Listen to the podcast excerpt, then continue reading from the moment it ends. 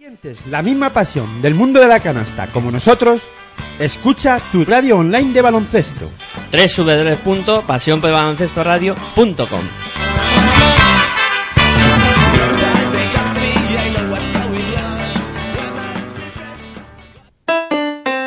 Si practicas música, ven a Musical Holuma. Musical Holuma. Venta de instrumentos y accesorios musicales, libros y partituras, material de sonido y amplificación. Todo lo necesario para cualquier nivel. También tenemos taller de reparación. Musical Holuma. En Valdemoro, Plaza Duque de Ahumada 9. Teléfono 91 895 41 22. 91 895 41 22. También artículos de regalo en Musical Holuma. Regala música. Regalo útil. Si sientes la misma pasión del mundo de la canasta como nosotros, escucha tu radio online de baloncesto. www.pasionpelbaloncestoradio.com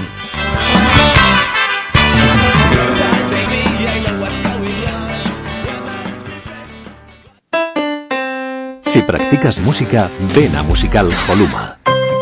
Musical Holuma. Venta de instrumentos y accesorios musicales, libros y partituras, material de sonido y amplificación. Todo lo necesario para cualquier nivel. También tenemos taller de reparación. Musical Holuma. En Valdemoro, Plaza Duque de Ahumada 9. Teléfono 91 895 41 22. 91 895 41 22. También artículos de regalo en Musical Holuma. Regala música. Regalo útil.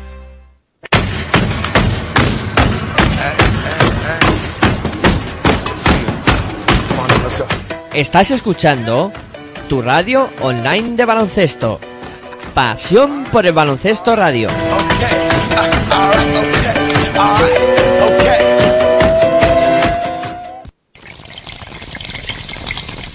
Si sientes la misma pasión del mundo de la canasta como nosotros, escucha tu radio online de baloncesto. www.pasionpelbaloncestoradio.com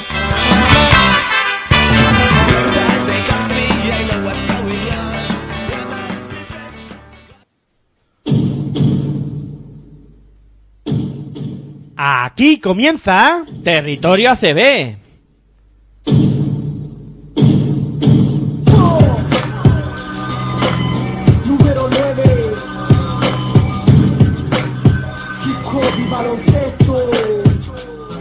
Era un impuber de la vida, no sabía. Solo dormía para esperar que llegara el día. Despertar para jugar, el balón me divertía. Me acompañó en mi infancia y mientras yo crecía ¿Quién diría que yo de niño optaría Por el balón de baloncesto y practicar el básquet noche y ¿Quién diría que de hip hop y baloncesto viviría Que por el básquet hasta el fútbol dejaría. En el aula de clase jamás me encontraría. Jugando básquet en el patio del liceo estaría. Practicaba mañana y tarde para superarme En las noches un partido de MJ para motivarme. Eran de dos, de tres anotaciones que hacían levantarme Tenía tiempo de elevarme.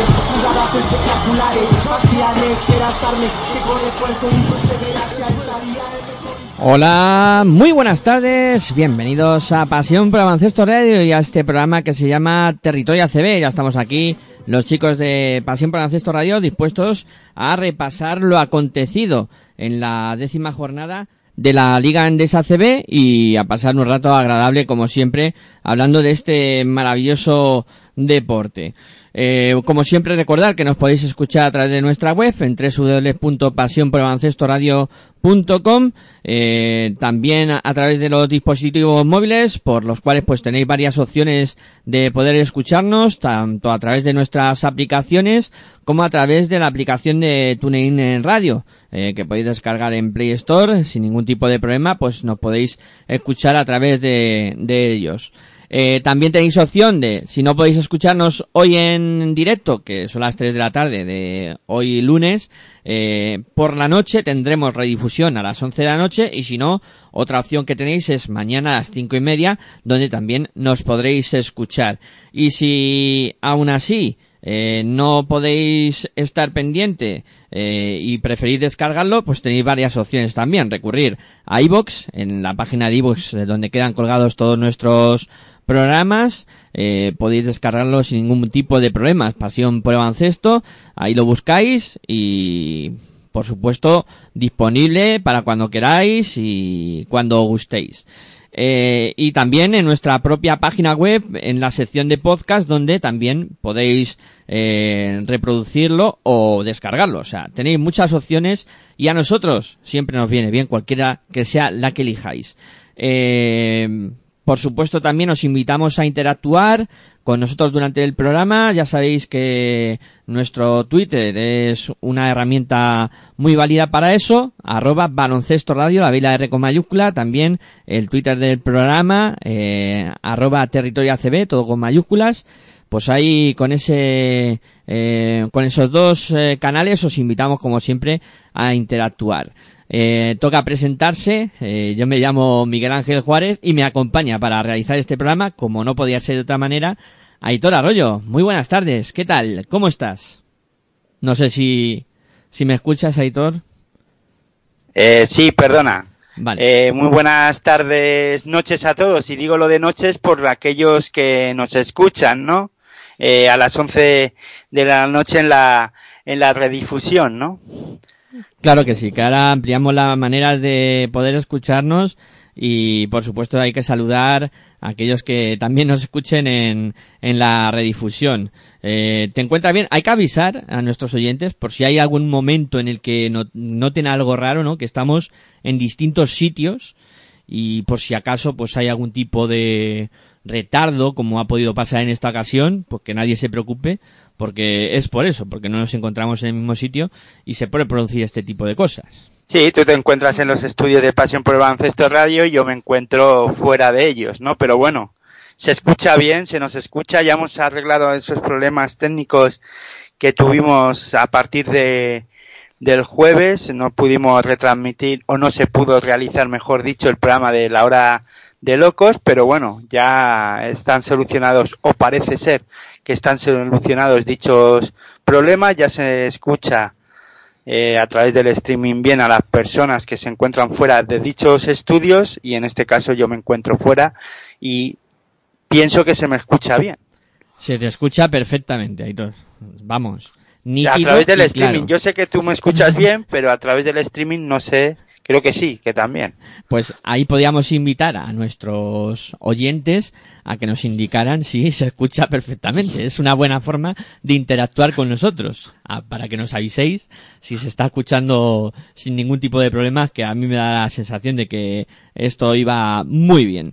Eh, bueno, pues jornada décima y todo, va avanzando la competición, eh, hemos superado la mitad de la primera vuelta, quedan siete jornadas nada más para que se produzca el, el corte de la copa y esto está que arde, ¿eh? esto está que arde, está la cosa, buf, buf, espectacular. Sí, pero ya hay equipos que parece ser que no van a llegar, ¿eh? Que por, al menos por sensaciones. Otros las sensaciones son irregulares y te dejan ese pozo de que puede ser o puede ser que no, pero hay alguno que ya parece que al menos por sensaciones no van a llegar y por matemáticas todavía, como quedan esas siete jornadas, como tú dices, todavía matemáticamente hay equipos que podrán llegar, ¿no? Pero, uff, está la cosa, como tú muy bien dices, que arde, ¿no? Y ya vamos restando jornadas. Ahora viene el parón por las ventanas y a ver cómo le afectan a ciertos equipos este parón, si por para bien o para mal, ¿no? Habrá equipos que están en esa mm, ta- mitad de tabla para abajo en las que le vendrá bien este parón para entrenar y para conjuntar más al equipo. Otros les vendrán mal porque muchos jugadores se irán con dichas selecciones y no podrán ni, ni entrenar ni nada. Y a otros le vendrán, eh, o, les vendrá bien o seguirán bien, ¿no? Los equipos de mitad de tabla para arriba, sobre todo esos equipos que juegan Euroliga, esos cuatro equipos no paran, ¿no? Porque juegan Euroliga el jueves también y continúan su ritmo, ¿no? Hay equipos que continúan el ritmo a sus anchas, aunque les vendrá bien también para descansar un fin de semana, ¿no? Sí. Porque no hay liga. Claro, claro, poderse juntar con la familia y tal, que al final... Y verse, ¿no? Y conocerse y decir, hombre. sí, porque la vida de un deportista de élite es algo complicada también en ese aspecto. Te deja poco tiempo para poder disfrutar de, tu familia. Eh, sí, Unicaja, por ejemplo, en ese aspecto, de lo que decías de la ventana, había puesto el grito en el cielo porque eh, son muchos jugadores los que van eh, con las distintas selecciones. Eh, no le queda margen a Luis Casimiro para entrenar o para trabajar con el resto y tienen que afrontar partidos eh, difíciles tanto en Liga Andesa CB como en, en Eurocup. O sea, Pero es que a mí me da que a Luis Casimiro le va la marcha, ¿no? Porque la temporada pasada eh, era el equi- su equipo el que entrenaba en el Herbalife Gran Canaria, el perjudicado, ¿no? Por el tema de las ventanas. Y ahora que Herbalife Gran Canaria juega Euroliga, se va a Unicaja que no la juega y, y se tira mucho del equipo de Unicaja de Málaga para las selecciones tiran mucho de su equipo, ¿no? Sí, sí, eh, parece que le toca a la China siempre, ¿no? O como tú dices, le va la marcha porque eh, son dos años consecutivos en los que es el, el que el más perjudicado en ese aspecto. Bueno, Aunque él, aunque él ya lo tenía que saber, ¿no? sí, Cuando claro. se iba a Málaga, que esto podía ocurrir. Sí, sí, efectivamente. Mm, Ya lo tenía que tener medio, medio calculado. Bueno, pues, eh, si te parece, Hitor, vamos a coger ya la rutina eh, y empezar a, pues, repasar en primer lugar lo que ha acontecido en esta décima jornada y también descubrir cómo está la clasificación a falta eso, de siete jornadas para que lleguemos al corte para la Copa de Rey. Venga, vamos con los resultados y la clasificación.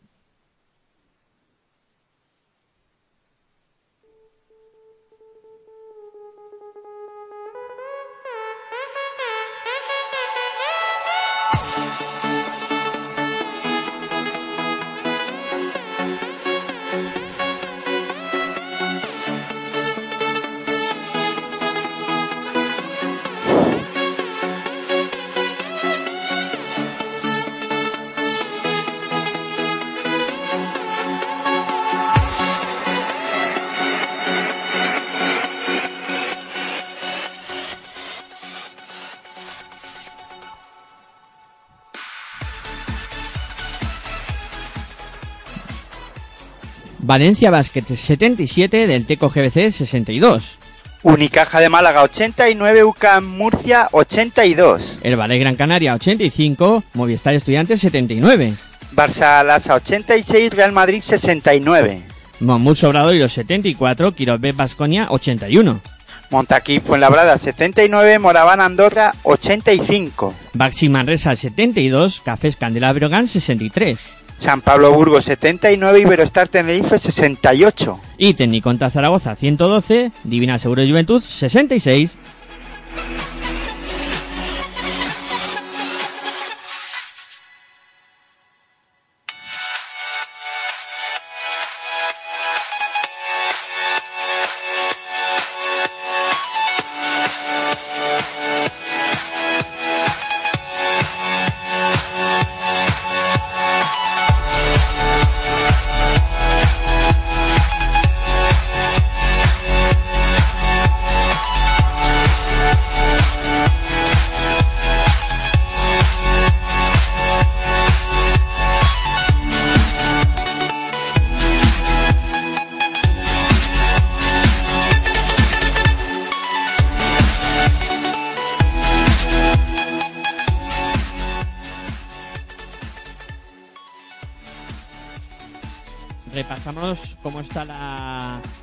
Clasificación después de las 10 eh, jornadas disputadas. En primera posición está el Fútbol Club Barcelona Lasa, que está con eh, ocho, con nueve victorias y una derrota. Segundo es el Quiropet Basconia con ocho victorias y dos eh, derrotas. Tercera plaza para Real Madrid con eh, ocho victorias y dos derrotas también. Cuarto lugar para Unicaja de Málaga también con ocho victorias y dos eh, derrotas. En eh, quinto lugar, Iberostar Tenerife con seis victorias y cuatro derrotas, al igual que el sexto, que es Baxi Manresa, y el séptimo, que es eh, Tecniconta Zaragoza. Todos ellos con seis victorias y cuatro derrotas. Con cinco victorias y cinco derrotas, Moraván Andorra es octavo, noveno es Valencia Basket y décimo Divina Seguros eh, Juventud. Undécima plaza para San Pablo Burgos con cuatro victorias y seis derrotas. Y mismos guarismos para el decimosegundo, que es Montaquite Fuenlabrada. También cuatro victorias y seis eh, derrotas. Décimo tercer lugar para UCAM Murcia con eh, tres victorias y seis derrotas y un partido que tiene que disputar contra estudiantes. Eh, lugar para el Valle Gran Canaria con tres victorias y siete derrotas. Decimoquinta plaza para Mumbus Obrairo también con tres victorias y siete derrotas. Eh, decimosexta posición para el Movistar Estudiantes con dos victorias y siete derrotas y ese partido que hemos comentado que está aplazado contra UCAM Murcia y cierran la clasificación penúltimo Cafés Candela Brogan con dos victorias y ocho derrotas y último del Teco GBC también con dos victorias y ocho derrotas.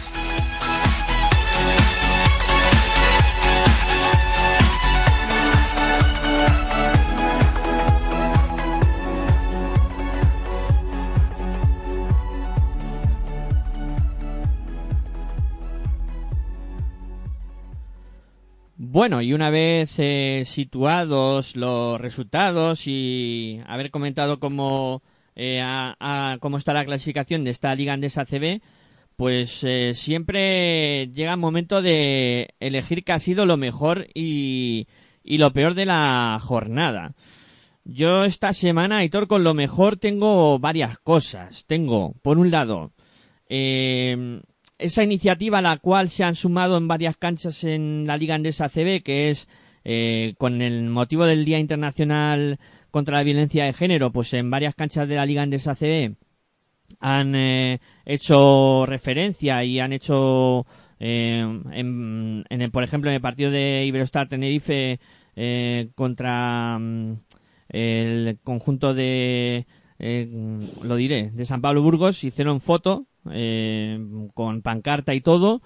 eh, y creo que eso es positivo, ¿no? Y podríamos mm, ponerlo como lo mejor de la jornada, aunque también mm, tengo otras alternativas, ¿no? Que podría ser mm, el momento de juego y cómo está funcionando el Tecniconta Zaragoza en las últimas jornadas y no sé, también la muestra de cariño que ha habido por parte de casi todo el mundo del baloncesto eh, hacia la figura de Juan Carlos Navarro porque esta eh, se conocía el sábado, vamos, en la noche del sábado al domingo se producía la muerte del padre de, de Ricardo Navarro, el padre de Juan Carlos Navarro y, casi todo el mundo del baloncesto se ha sumado a las condolencias eh, hacia, hacia la familia y amigos de Juan Carlos Navarro. Pues podríamos catalogar las tres cosas como lo mejor, ¿no? De, de esta de esta jornada, ¿no? Eh, curioso y anecdótico, pues el fallecimiento del padre de Juan Carlos Navarro con el, homenaje que se le iba a realizar al, al propio Juan Carlos Navarro en el partido ante el Real Madrid, ¿no?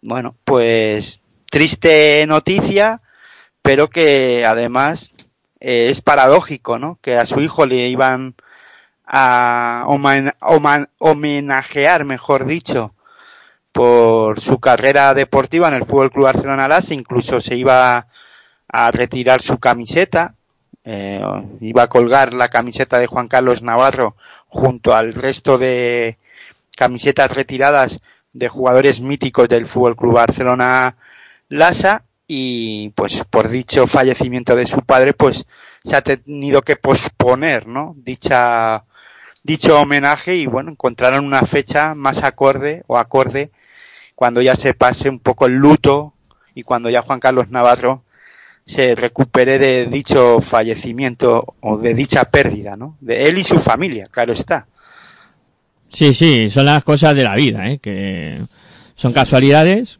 que, que se producen y mira, ha tocado que justo cuando tú decías que además estaba todo preparado para que fuera una fiesta y, y fuera un homenaje tremendo hacia una figura importante en el baloncesto nacional y, por supuesto en, en el Fútbol Club Barcelona Lasa, pues mira, ha pasado eh, esa triste noticia y al final no, no han podido hacer el homenaje.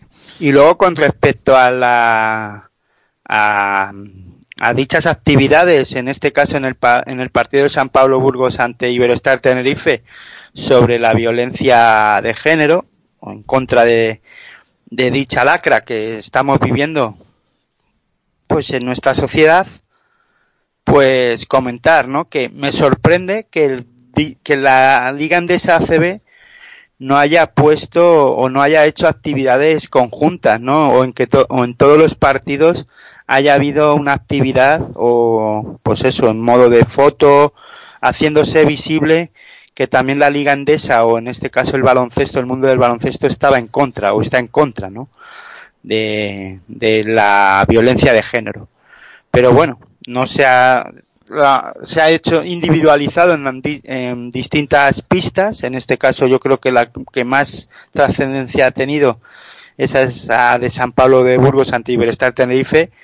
Pero bueno, eh, creo que la ACB debía de pues tomar también nota ¿no? de, de la fecha y hacer una hacer actividades como se han solido hacer con el tema de la del cáncer de mama y todo este tipo de acciones ¿no? que se suelen hacer y de solidarizarse en este caso con las mujeres ¿no? Estoy totalmente de acuerdo con, contigo y con que esa iniciativa, pues desde aquí, salga desde estos micrófonos para que la tomen, para que la tomen en cuenta y lo apliquen en el futuro. Y, luego, perdona, ya para terminar, lo del tema Tenis contra Zaragoza, ¿no? Un tenis contra Zaragoza que se ha metido el equipo que, que dirige Porfirio Fisac, pues está ahora mismo en zona Copa. Ahora mismo estarían fuera de la Copa eh, dos equipos que, que son equipos llamados a estar arriba o al menos por pelear por posiciones eh, de Copa y de europeas, ¿no? Como es Moraban Andorra y Valencia Vázquez, que las últimas temporadas siempre han estado por ahí arriba, ¿no? Pero Moraban Andorra, que es octavo, y Valencia Vázquez, que es noveno, estarían fuera ahora mismo. Porque hay que recordar que sería Montaquí Fuenlabrada el equipo que ahora mismo va decimosegundo, el equipo anfitrión de dicha Copa del Rey. Sí, serían los siete primeros y como bien dice Aitor, Montaquí Fuenlabrada sería el anfitrión en estos momentos. Pero sí que es verdad que está a un nivel ahora técnico contra Zaragoza en las últimas jornadas, dos, tres últimas jornadas, en un momento bueno, ¿no? De, de baloncesto, y hay que reconocerlo. Sí, sí, y por el contrario... Eso te iba a decir, perdona, y por lo que el contrario, Movistar Estudiantes, eh, su, su juego se ve mermado, ¿no? últimamente no están las cosas muy bien por, por el Ramiro y para mí sería lo peor de la jornada, ¿no? Porque ya no es algo anecdótico. Sí, ya es algo repetitivo, ¿no? Había un duelo de urgencias entre el Valle y Gran Canaria que te iba a comentar que ese era otro equipo que también podría aspirar a estar siempre en la Copa del Rey y Estudiantes era un duelo de urgencias y Estudiantes en este caso también acaba perdiendo el partido, pero no es solo perder, es las sensaciones que va eh, llevando el conjunto colegial durante las últimas jornadas que se le ve muy atascado y no sé, con una dinámica muy negativa del, del cuadro estudiantil. Sí, porque además la, la, incorporación de Gentile no hace que el equipo haya cogido nivel. Un jugador de la talla de Gentile eh, te tiene que hacer subir de nivel, ¿no? Su juego y, y ayudar a que el resto de jugadores pues también se motiven y jueguen a, otro nivel, pero todo lo contrario. No sé qué es lo que está pasando por, por Movistar Estudiantes, pero sí que es verdad que las cosas no pintan bien. Incluso se encuentra en esa decimosexta plaza, empatado con Cafés Candelas Virogán y del Teco GBC, que ahora mismo cierran la clasificación, pero sí que es verdad que tiene un partido menos. Pero es ante un Nuca Murcia que también estaba en unos momentos de bajos y que al menos, pues bueno, parece que quiere ir para arriba, ¿no? Sí, son distintas dinámicas, ¿no? Por ejemplo, Murcia se le ve que es un equipo que, que ha cogido onda ya las últimas jornadas y que, y que parece que puede ir a más, ¿no? Y estudiantes, o sea, lo de estudiantes es, es para, para reflexionar largo y tendido sobre, sobre el problema del cuadro colegial ya durante muchas temporadas y que parece que no encuentran el, el clic para salir de, de, esa situación. Bueno, podemos comenzar ya a comentar un poco lo que ha dado de sí la jornada y cómo se ha producido el, el desenlace de la misma. Eh, podríamos comenzar por el Valencia Basket del Teco GBC, un partido que quizá era trampa para Valencia, ¿no? Con un eh, conjunto tarón ya que tampoco estaba teniendo las cosas claras en las últimas jornadas, le, le estaba costando conseguir victorias, el juego también se estaba viendo resentido. Y que vamos a decir del Teco GBC que ahora menciona Aitor, que está situado en esa zona baja de la clasificación, un equipo con muchos problemas y que también eh, no termina de, de encontrar tampoco su, su momento de juego. Y yo creo que Sergio Valdeolmillo ya está muy cuestionado en, en. Bueno, pero hay que también saber de dónde viene Guipúzcoa Vázquez, ¿no? Y cómo ha cambiado la el equipo, ¿no? De la temporada pasada a esta. Eh, nuevo entrenador, Sergio Valdornillos, que puede estar o no eh, en la cuerda floja por los resultados, pero ahora mismo mm, tiene, hay que ver en eh, qué equipo es el que tiene y si con este equipo da para para poder salvar la categoría o al menos competir, ¿no? Y yo pienso que tienen equipo para ello, pero hay que seguir trabajando y darle confianza a Sergio Valdeornillos. En este caso se enfrentaban a un Valencia Vázquez que sí que podemos comentar que no está al nivel de la de temporadas pasadas y menos hace dos temporadas que ganó la liga, pero la temporada pasada, bueno, pues Herbalay, eh, digo Valencia Vázquez, perdón, estuvo a un buen nivel o al menos compitiendo con los equipos de arriba.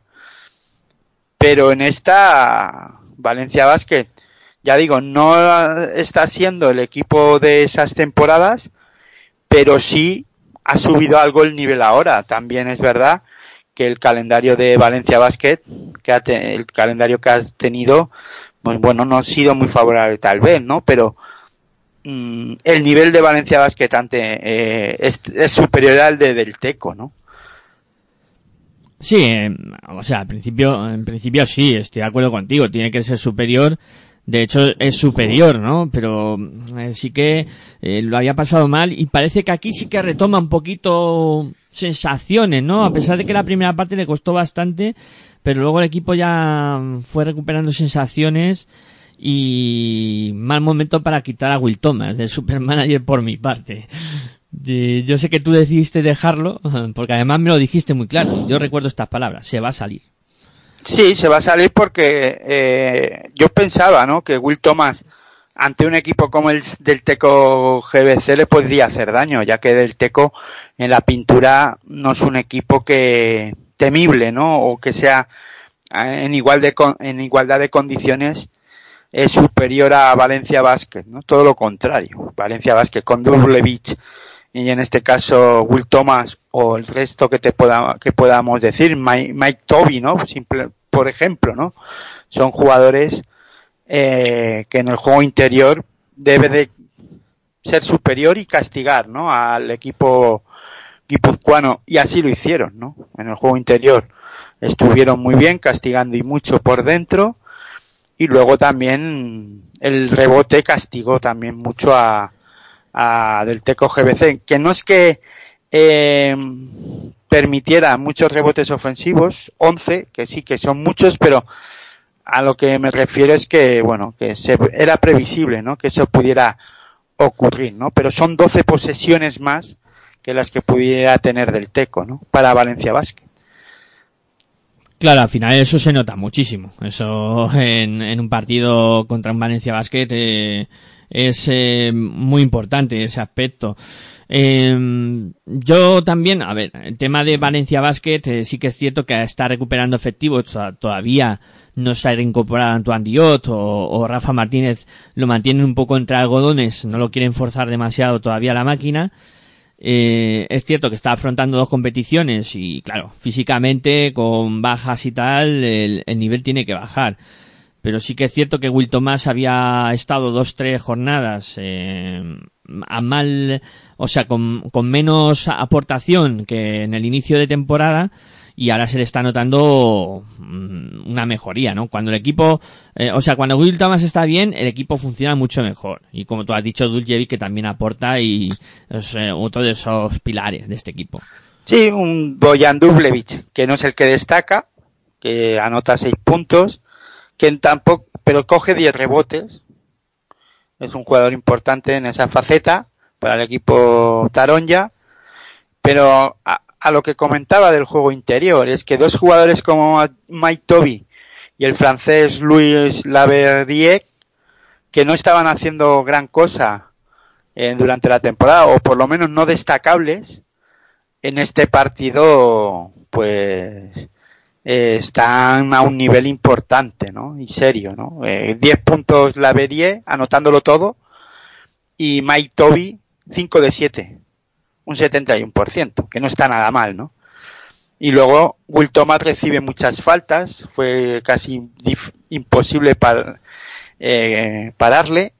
Y luego recibe muchas faltas eh, Will Thomas, recibe cuatro faltas eh, Sam, eh, si no me equivoco, también el francés, la vería. Sí.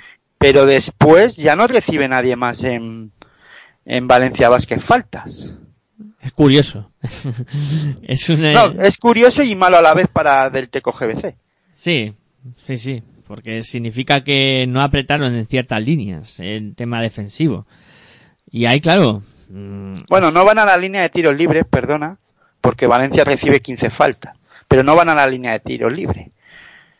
Claro, hay jugadas que no se esfuerzan y, de ahí esas consecuencias, ¿no? De no ir a la línea de tiro libre. Para no mentir, Mike Toby va, en eh, tira dos tiros libres, va una vez a la línea de tiro libre y falla dos. Siete de tres en tiros libres, Valencia Basket. Pero muchas de ellas recibidas, siete faltas recibe Will Thomas. De las 15 que comete Guipúzcoa Basket, Will Thomas recibe siete, o sea que eh, difícil de parar para, para, para el Teco GBC. Sí, sí. Y me acuerdo que hace tiempo eh, Sergio Valdomillos pedía implicación a sus jugadores, eh, que tenían que dar paso adelante ciertos hombres como Bobrov, eh, Sekulis, eh, Nevels. Fue un espejismo eh, el paso adelante que dieron en, en la victoria, partido que, que consiguieron ganar en su propia pista ya hace cuatro o cinco jornadas. Y otra vez el equipo se ha venido abajo. O sea, se ha, se ha, se ha metido en otra dinámica muy negativa y, con pocas opciones. Yo le veo pocas opciones de ahora mismo remontar esta situación. A pesar de que yo sé que, y a lo mejor es cierto, que hay que mantener a Sergio Valdeomillos o, o hay que intentar que el proyecto continúe adelante y no ponerse nervioso, pero sí que... Es que antes, es, perdona, es que antes de gastar dinero en echar al entrenador y traer a otro, te lo gastas en jugadores.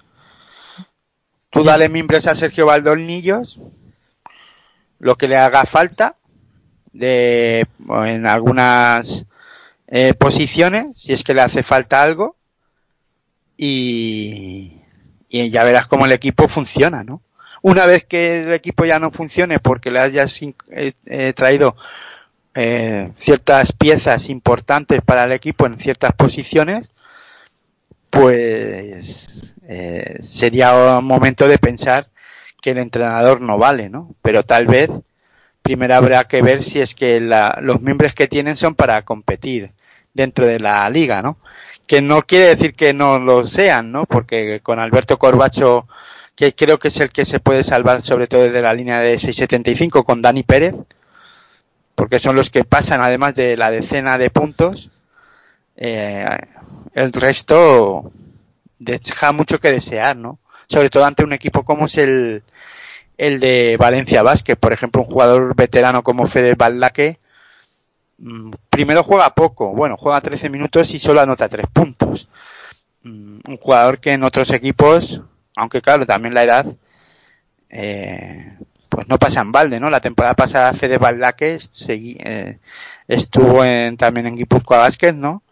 Y fue un jugador importante para, para este del Teco. Esta temporada su nivel no está siendo el mismo, ¿no?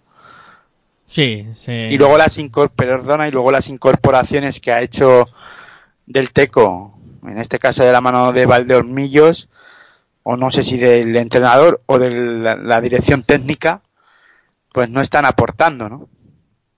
No, y además, claro, te pones a pensar eh, que, que qué le puede hacer falta a este del Teco GBC y el fichaje en principio eh, estrella, que era Víctor Faberani, anda lesionado, pues claro, con Víctor Faberani eh, podíamos estar hablando de otra cosa ahora mismo. Sí, y con la incorporación de Vega Burjanase, que en este partido uno de siete en triples, por ejemplo, y dos de cinco en tiro de dos. Sí, está lejos de ser ese jugador de Andorra, ¿eh? Muy lejos.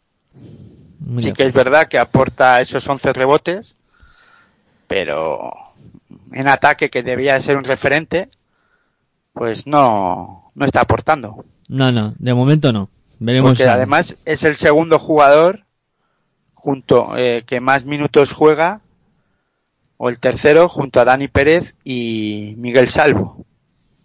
Sí, sí.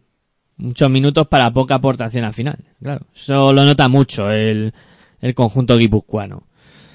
Que, que bueno, que a pesar de todo estuvo ahí metido en partido prácticamente hasta el final. Por eso también las dudas de, de Valencia Basket y, y cómo estaba el conjunto talón ya pasándolo mal. Eh, el que no tiene dudas es Málaga, ¿eh? Málaga uf, es un equipo que está jugando muy serio, eh, que como hemos dicho se enfrentaba a un UCAM Murcia que creo que ha mejorado mucho de, de principio de temporada hasta en el momento en que nos encontramos actualmente de, de la competición y que Unicaja de Málaga mm, ahora mismo yo lo sitúo como un aspirante a todo y, y además con, con suficiencia y con mucha capacidad. Hombre, eso suena un aspirante a todo o a nada, ¿no? Porque en baloncesto y en deporte puede pasar cualquier cosa, ¿no? Pero sí que es verdad que está a un buen nivel. Algo que ha hecho Luis Casimiro es conseguir o ha conseguido un equilibrio, tanto por dentro como por fuera, ¿no? Y en este partido se ha vuelto a demostrar, ¿no? Ante UCA, ante Luca Murcia, ¿no? Eh, por dentro, los de siempre, ahora mismo, ¿no? Los que estamos siempre comentando en las jornadas, Hermaní y Lesot, siguen a un nivel espectacular, ¿no? Y luego, algo que también pienso que es eh, positivo para el equipo, el equipo malagueño, es que por fuera eh, no siempre aparecen los mismos, ¿no? Y ya digo, ¿no? Por, fuera puede aparecer Jaime Fernández, eh, Sasu Salin, que la temporada pasada, si quiero recordar, si no me corriges, no fue nada buena, nada buena, ¿no? Su Nada, temporada. nada. Estuvo fatal el año pasado, Salin. Sí, sí. Los dos fichajes, digamos, de campanillas que hizo Málaga el año pasado, que eran Salin y Wacinski, ninguno de los dos eh, rindió a buen nivel durante la temporada. Es que est- estuvieron muy grises. Y este año ya sí que han aparecido en, en algunas ocasiones. Por ejemplo, en este partido Salin hace un partidazo. Wacinski hace Sí. tres jornadas. Sí, sí, Iguaciski en este, eh, a lo mejor no en tiros de campo, pero sí en tiros libres aporta, ¿no? Anota 4 de 4 desde la línea de tiros libres, anota 6 puntos, pero a lo que voy que en esos 16 minutos pues es capaz de, de que, de sacar algo positivo y luego esos cuatro rebotes, ¿no? Defensivos. También muy importante esa aportación, claro, que no solo, claro, es que muchas veces decimos, no, es que no ha metido puntos, que es que ha hecho otras cosas. Ha defendido, ha estado ayudando al rebote, ha estado ayudando en defensa, eh, que no es solo el jugador que mete los puntos en el que hay que fijarse. Hay que fijarse en el currante, ¿no? Por ejemplo, Carlos Suárez es otro ejemplo de, de ese baloncesto eh, que no se ve en las estadísticas. Eh, como eh, eso que no se ve, ¿no? Sí, los intangibles que se suele decir, ¿no? Sí, no me salió la, no me salió la palabra. Los intangibles, es verdad. El especialista era Carlos Jiménez también en esto. Sí, claro, y ahora es director técnico de, de Unicaja de Málaga. Por eso enseña a Carlos Suárez a hacerlo también. Y luego hay otro jugador que hay que destacar que es Kai Willier, ¿eh? Sí. 13 puntos, 2 de 3 en tiros de 2, 2 de 2 en tiros de 3, un 4 que sale a lanzar y con buena manita eh, desde la línea de 6.75 y 3 de 3 en tiros libres. Una estadística, yo diría que no voy a decir inmaculada, pero casi. ¿eh? 16 puntos de valoración, que es mucho más importante eso. Es un buen... eh, el que lo ha fichado sabe lo que ha fichado, ¿eh? es un buen jugador. Hace Sí, sí. muchas cosas bien. Como tú dices, sale a tirar, va al rebote. Luego defensivamente es un jugador también muy difícil de superar. Y luego hablando de UCAM Murcia, a pesar de la derrota, con otra cara ¿eh? y otra imagen. ante un equipo de, de Eurocup, un UCAM Murcia que está en la FIBA Champions League, ¿no? Y que, pues, con un Owi Soko, pues a un buen nivel, que no a lo mejor al nivel de, la, de lo que lleva de temporada, porque con esos 4 de 11 afea un poco su estadística, pero sigue aportando, y luego Brazo Lesión aparece, ¿no? 5 de 8 en tiros de 3. Sí, en Murcia quizá mm, lo que peor eh, tenga ahora mismo en, lo que va, en lo que se va desarrollando de, de temporada es eh, el juego interior, ¿no? Que quizás donde más lagunas le estoy viendo, eh, con problemas. Kevin Zumba mm, es un pivo muy grande, muy físico, pero que mm, no termina de cuajar grandes partidos. Eh, Delia igual, eh, da una de cal y otra de arena. No sé, es un poco más irregular en ese aspecto. Sí, por eso esperar a la derrota, ¿no? Ante un Unicaja de Málaga que sí que tiene un juego interior algo más fiable, ¿no? Sí, Ailesor, Semanidi, bueno, estuvieron muchísimo daño. Les, vamos, estuvieron superiores. Claro, y Kai Wilter, que es un 4. También, también, juega por ahí. También. Bueno, en Murcia destacamos a Chalon Clough, pues con esos 17 puntos, 5 de 12 en tiro de 2 y a Brad Oleson, un poquito ahí, habrá que también comentarlo, como he dicho, 5 de 8 en triples, pero claro, no fue suficiente para ganar a un gran Unicaja de Málaga, pero que al menos Suca Murcia, como digo, eh, su imagen es otra, ¿eh? Este no es el, el UCAM Murcia de, del inicio de temporada. Sí, Klopp que lo han mencionado jugó mucho porque Askia Booker eh, se está lesionado y, también Murcia le, echó de menos. Em, por eso el minutaje de 30 minutos de, de Charlton, Charlton Clough, que, que hizo buen partido, como tú comentas. Que fue eliminado por faltas junto a Emmanuel Cate. Pues eh, eso es lo que dio de sí el Unicaja Murcia y luego ese mm, partido que decíamos de necesidades de equipos en problemas del Valle Gran Canaria Modesta de Estudiantes, donde el conjunto canario se impuso por 85-79 a un Estudiantes que lo intentó al final, pero que no, no llegó. O sea, también Estudiantes es un equipo que, que intenta siempre el baloncesto a la, a la heroica. Y intentar remontar los partidos cuando están a desesperada y queda poco tiempo para que termine el encuentro, ¿no? Y, aquí, eh, al final, el Balay Gran Canaria sin hacer un baloncesto del otro mundo y sin hacer cosas espectaculares, sí que fue bastante superior a, a Movistar Estudiantes. Claro, pero a lo que comentabas, ¿no? Con el tema de que el equipo madrileño, el equipo estudiantil, es un equipo pues ya acostumbrado a eso, a jugar a la heroica, ¿no? A intentar remontar. Pero claro, las temporadas anteriores le salía bien, ¿no? ¿Por qué? Porque tenían a Will Jackson, por ejemplo, hace dos temporadas. La temporada pasada a Landesberg, jugadores muy anotadores y que sumaban también en defensa eh, y que trabajaban también mucho defensivamente y hacían muy buenas cosas en ataque. Anotaban mucho, ¿no? En esta temporada eso no lo tiene Movistar Estudiante. Jan Clavel decían y tenía, le tenían o le eh, lo vendían como el jugador eh, a sustituir en este caso a Landesberg, al sueco, pero ni mucho menos. O sea, está lejos, pero lejísimos de, de Landesberg, ¿no? Landesberg, aparte de, anotar puntos, en ataque sumaba más cosas, ¿no? Daba asistencias, era un jugador también que atraía mucho a la defensa rival y además había que sumar el tema defensivo porque era un jugador que se sacrificaba bastante también. En este caso, Jan Clavel, sí, anota 15 puntos, no es el más, máximo anotador porque es Darío Brizuela con esos 20 puntos. Tal vez Darío Brizuela sí es el jugador que eh, sustituye a Landesberg, ¿no? Porque aparte de, de, de atacar y de anotar puntos, que esta temporada Darío Brizuela está a un buen nivel, eh, en porcentajes de acierto y en aciertos en, ataque, defensivamente aporta. Y es un jugador que se sacrifica y un jugador que se le ve pelear y bregar, ¿no? Hay jugadores como, en este caso como Jan Clavel, que el que digo, ¿no? El sustituto, lo venía un poco a sustituir a Landesberg, que es verdad que hace un 3 de 4 en triples, Jan Clavel, pero Landesberg lo hacía con regularidad, ¿no? Jan Clavel aparece y desaparece, ¿no? Sí, es que claro, estudiantes, eh, como tú comentas con el Will Jackson o, Landesberg, tenía garantizados 20 puntos por partido de tu hombre, digamos, franquicia. Y 30 también. Y 30 alguna en vez. alguna ocasión. Sí, sí.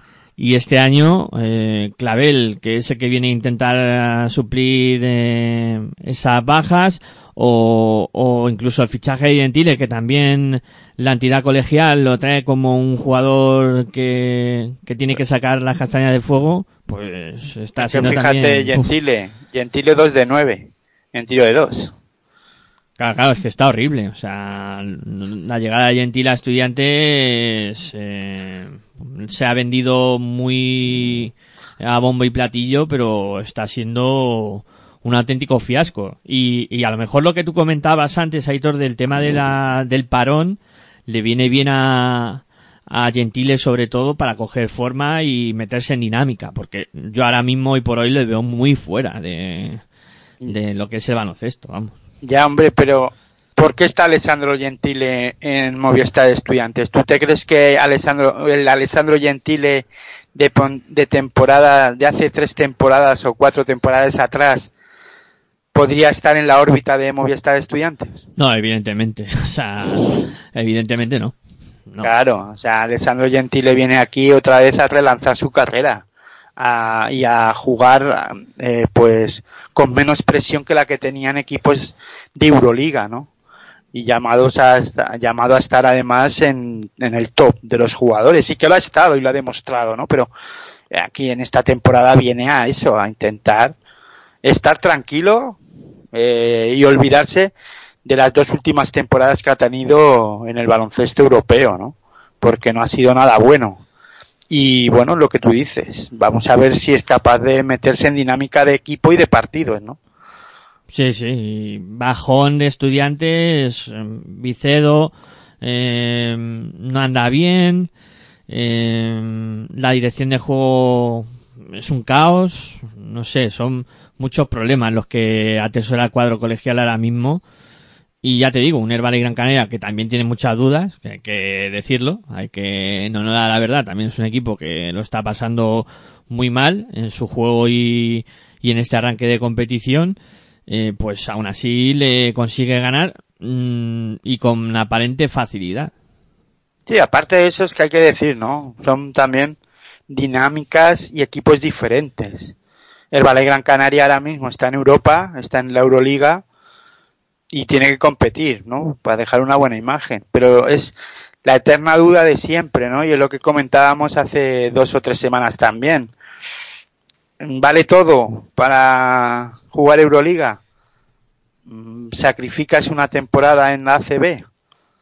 Uf, complicado, ¿eh? Elegir. Sí. Eh, y otra vez repetimos, eh, Euroliga exige mucho.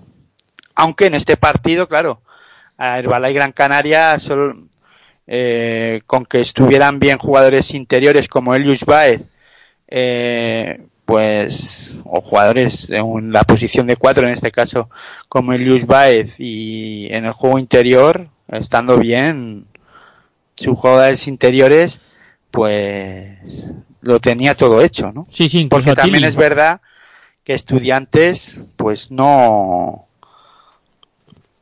en el juego interior o en su juego en general y en, la, en todas las posiciones tiene problemas, ¿no?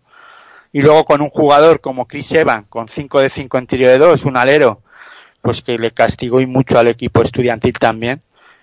Ya, ya que ya digo, es que el, eh, a mí en, de estudiantes me preocuparía más eh, la defensa que el ataque. Sí. A todo esto, ¿no? Porque bueno, ya sabes que Jean Clavel es un jugador de rachas y fíjate en un partido que tampoco es nada bueno, pero no está mal, ¿no? 15 puntos. Pero defensivamente, ¿qué? Pues Claro. lo pasa mal. Ahí es un problema, ¿no? Porque además tú comentabas, una de las claves, eh, la posición de cuatro. Pero Euris fíjate, Baez- perdona, la posición de alero, la posición de 3 donde Edgar Vicedo, ahora hablas de la posición de 4, pero ahí Evans, imagino que en algún momento dado, en, en 9 minutos, en algún momento dado, digo, estaría defendido por Edgar Vicedo, en 9 minutos que jugó Edgar Vicedo menos 10 de valoración. Sí, sí, sí, sí. Claro. Y luego fíjate, otro jugador como eh, Víctor Arteaga, estábamos hablando del juego interior, menos 18 con él en pista. Menos 18 de Víctor Arteaga y luego muchos problemas, también en lo que tú comentabas la posición de tres, Rabaseda, que en un momento dado también entra y es un torbellino. Le- No, le- pero es que Evans ocupa la posición de 3 y anota 5 de 5. Claro, claro. Sí, sí. Otra circunstancia a tener en cuenta. Y ojo, perdona, y un dato a tener en cuenta, tanto Edgar Vicedo como Víctor Arteaga este lunes se concentran con la selección española. Entonces, claro, lo que yo he comentado antes de que podía servir para, bueno, a Gentile y a estudiantes para coger un poco de onda y, y cambiar la dinámica, pues igual no puede ser por, por eso también, porque van a faltar varios jugadores a los entrenamientos. Y... Y luego la actitud defensiva, eh, aquí es un dato. Da- Darío Brizuela, 20 puntos, pero eh, 20 de valoración. No está nada mal, ¿no? Pero eh, no suma más. Claro, claro. Siempre hay que pedir algo más, ¿no? Pero no solo a Brizuela, hablo en general, ¿no? Sí, y, y bueno, para, para comentar una cosa más. Luis Baez y Tim Kelly mm, le hicieron un destrozo a estudiantes tremendo. Sí, sí, pero una cosa para, para ponerlo claro, ¿eh? Tenerlo claro. Edgar Vicedo, menos 10 en el más menos, ¿eh? Y Víctor Arteaga, menos 18 en el más menos, no de valoración. Sí, sí. De valoración, Víctor Arteaga 6 y Edgar Vicedo menos 1. Sí, sí, ese, ese aspecto estadístico que mide eh, cómo queda tu equipo cuando tú estás en pista. Para que los oyentes lo entiendan bien. Sí, sí, no, más que nada porque he dicho menos 18 y no he dicho de qué, ¿no? He dicho de, eh, quería comentar de más menos. En el más en el menos. más menos que tampoco es un dato a tener en cuenta, pero sí que cuando estuvo Víctor Arteaga en pista, pues con esos menos 18, pues no dice eh, muchas cosas positivas de él, ¿no? No, no las dice. En defensa, en defensa al menos. En defensa, claro, es que al final los partidos se ganan atrás, ¿eh? que tú por muchos puntos que metas, eh, si no defiendes bien, acabas pasándolo mal, ¿no? Porque estudiante con 79 puntos mm, en esta jornada podía haber ganado muchos partidos. Pero claro, si te meten 85, pues apague y vámonos.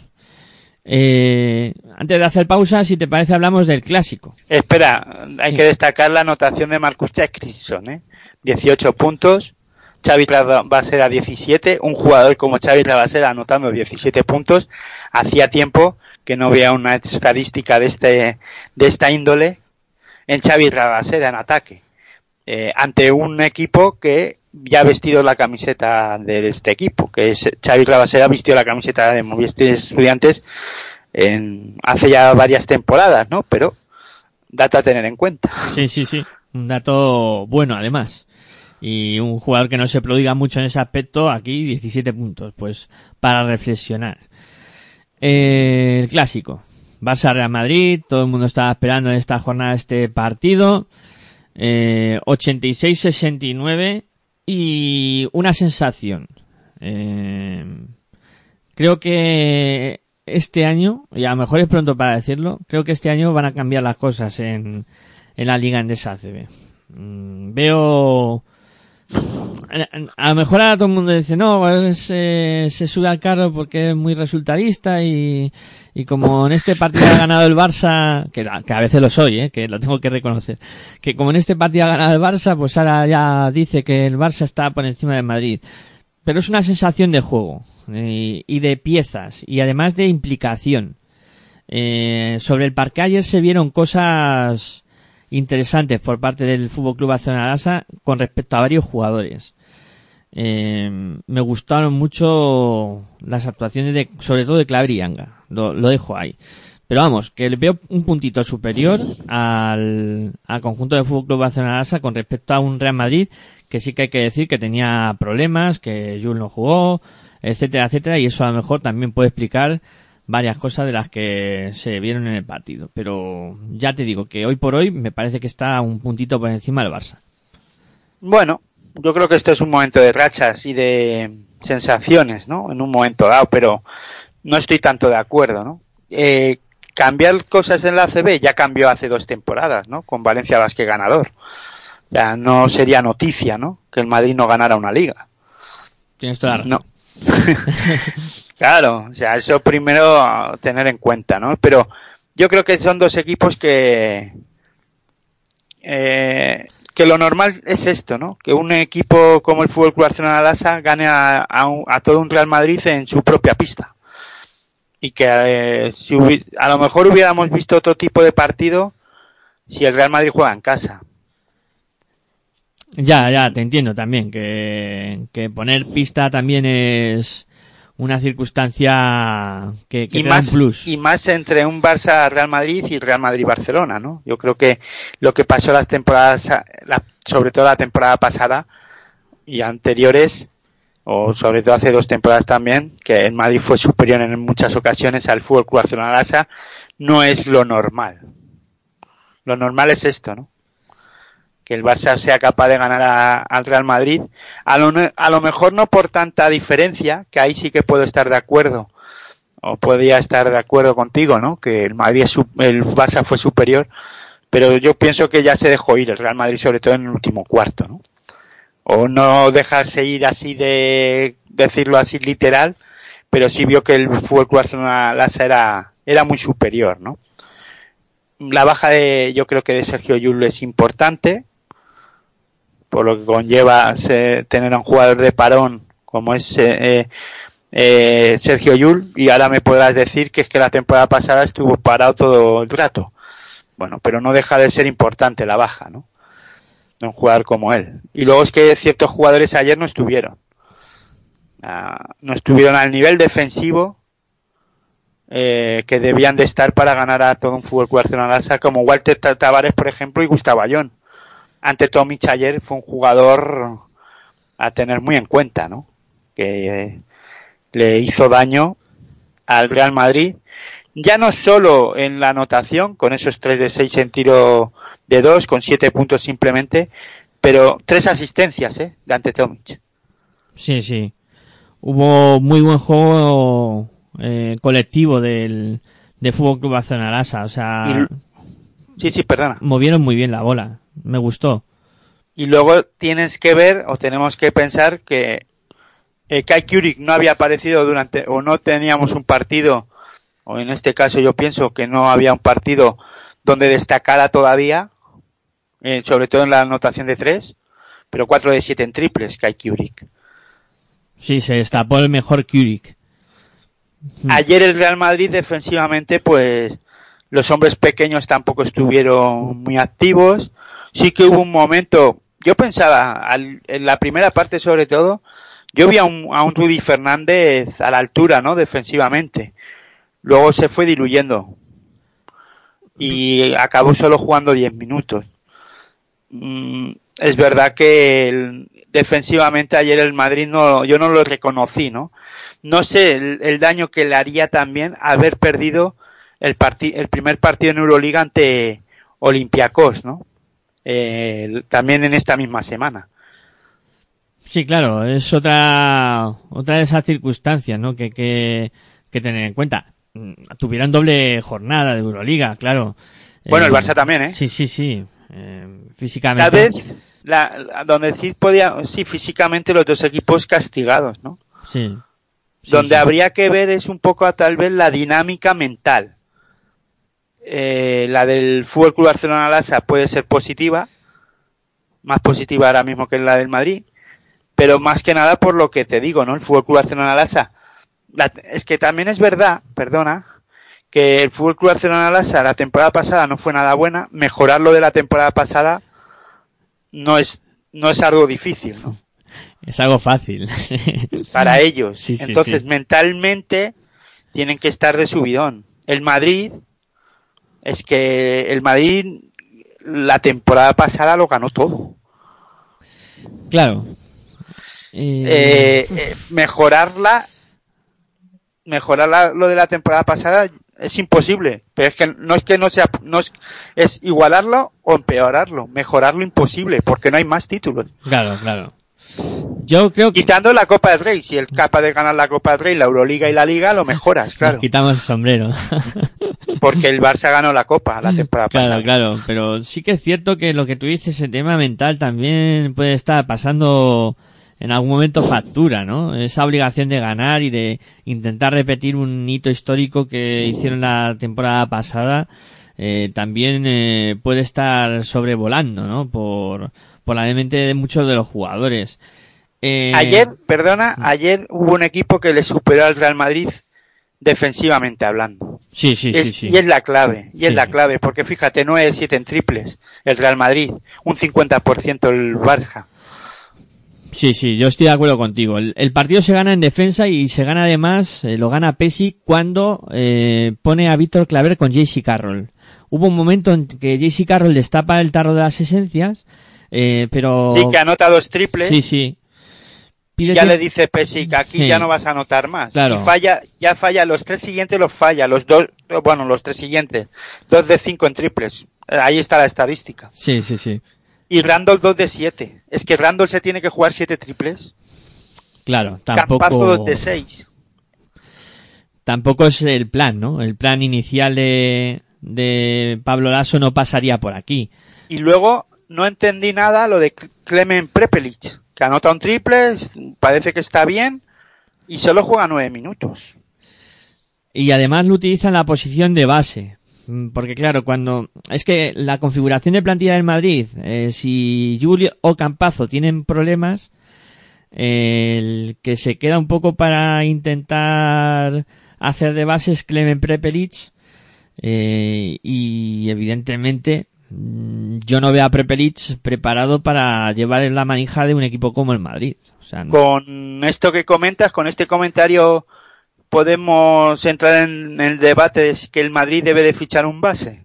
Sí, sí, sí, sí. O sea, la configuración... Eh, una cosa, entonces, la figura de Draper, por ejemplo, en temporadas anteriores, que parecía que era denostada, eh, con este comentario así, es que es muy, fue muy, sería importante ahora. Muy importante, sí, señor. Sí, sí, sí.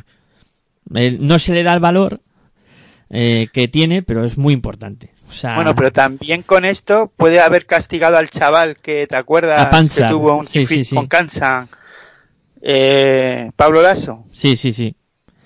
Claro, es que mm, ya te asaltan muchas dudas. Primero, la configuración de la plantilla está bien hecha con con Jules Campazo como bases y nada más. El año pasado estaba Campazo, estaba eh, Doncic y Jules, aunque estaba lesionado, pero sí al final de temporada, que cuando más se necesitaba, cuando el equipo físicamente más eh, lo acuciaba, sí que estuvo. Entonces tenían configuración de tres bases. Podían jugar o podían alternar. Este año, eh, Campazo y Yul y nada más, porque el, el relevo siguiente sería lo de Prepelic y Prepelic los nueve minutos que juega, lo juega de base y es para, eh, para hacérselo mirar. Sí, Porque- pero con esto, no, a ver, es que acabas de decir Luca, has nombrado a Luca Doncic, ¿no? Claro, claro. Ojo, cuidado, que es que suplir a Luca Doncic es imposible. No hay nadie más como él ahora mismo. No, no. Este- Entonces, eh, porque por ejemplo incorporan a Gabriel Deck 22 puntos, digo 22 minutos, perdona, solo anota un punto. Las incorporaciones parece ser que de Gabriel Deck y Prepelic ahora mismo en, ante equipos como el Fútbol Club Barcelona Lassa, en Liga, eh, hablo, luego en Euroliga habrá que verlo también, pero bueno, eso es otra cosa. mm, Parece que no aportan, ¿no? No, de momento no es lo que se esperaba de ellos. No, no. y mal partido de Fabián Caseur, bueno, un buen fútbol club Arsenal Lassa, pero con esto yo lo cojo todo con pinzas, ¿eh? Porque este partido tal vez en el Palacio de Deportes hubiera sido al revés. Hubiera podido ser otra historia. Sí, señor. No sé, ¿eh? Eh, hablo de, pues, un poco de la historia, ¿no? De los duelos entre el Fútbol Club Barcelona y Real Madrid, que son equipos que siempre se ganan unos a otros eh, uno en su pista y el otro en la, en la suya, ¿no? Exactamente. Se lo reparten. Se lo van repartiendo el pastel, sí señor. Pero para mí, ya digo, con esto termino hablando de este partido, es la clave la defensa. Estuvo superior el fútbol Barcelona el Real Madrid no estuvo en esa actitud defensiva y le ganó totalmente la partida, en este caso, eh, Pesic a, a Pablo Lasso. Hay que recordar que Pesic rara vez pierde contra el Real Madrid. Sí, se le da bien. se le da muy bien el, Real Madrid. Eh, bueno, lo que vamos a hacer nosotros es hacer una pausita, que creo que es buen momento, y a la vuelta pues afrontamos el resto de la jornada y seguimos comentando cosas de esta Liga Endesa ACB, aquí en territorio ACB, en Pasión por el Ancesto Radio. Venga, pausita y volvemos. Si sientes la misma pasión del mundo de la canasta como nosotros, escucha tu radio online de baloncesto. www.pasionporbaloncestoradio.com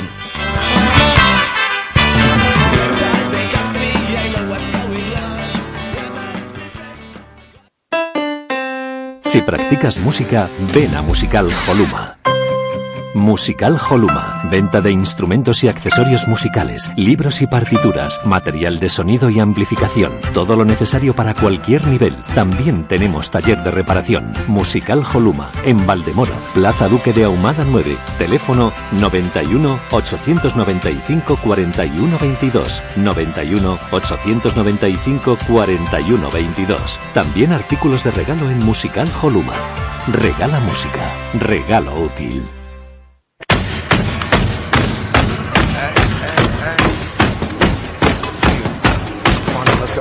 Estás escuchando tu radio online de baloncesto. Pasión por el baloncesto radio.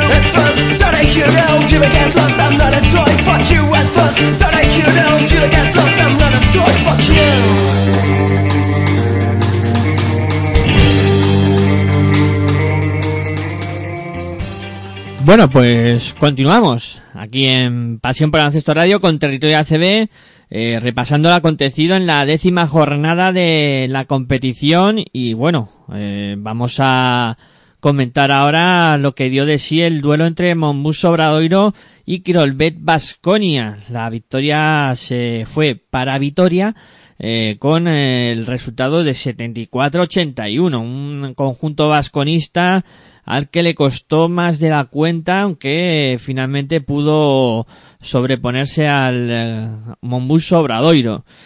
Eh, me deja un pozo de dudas este partido con respecto a Obradoiro. A lo mejor no es por este partido, sino por en general cómo está transcurriendo la temporada para el cuadro gallego. Y aquí Vasconia pues se quita un poco los fantasmas de en medio, una victoria fuera de casa en una cancha complicada como es la de Compostela y, y bueno, victoria yo creo que de calidad para Vasconia.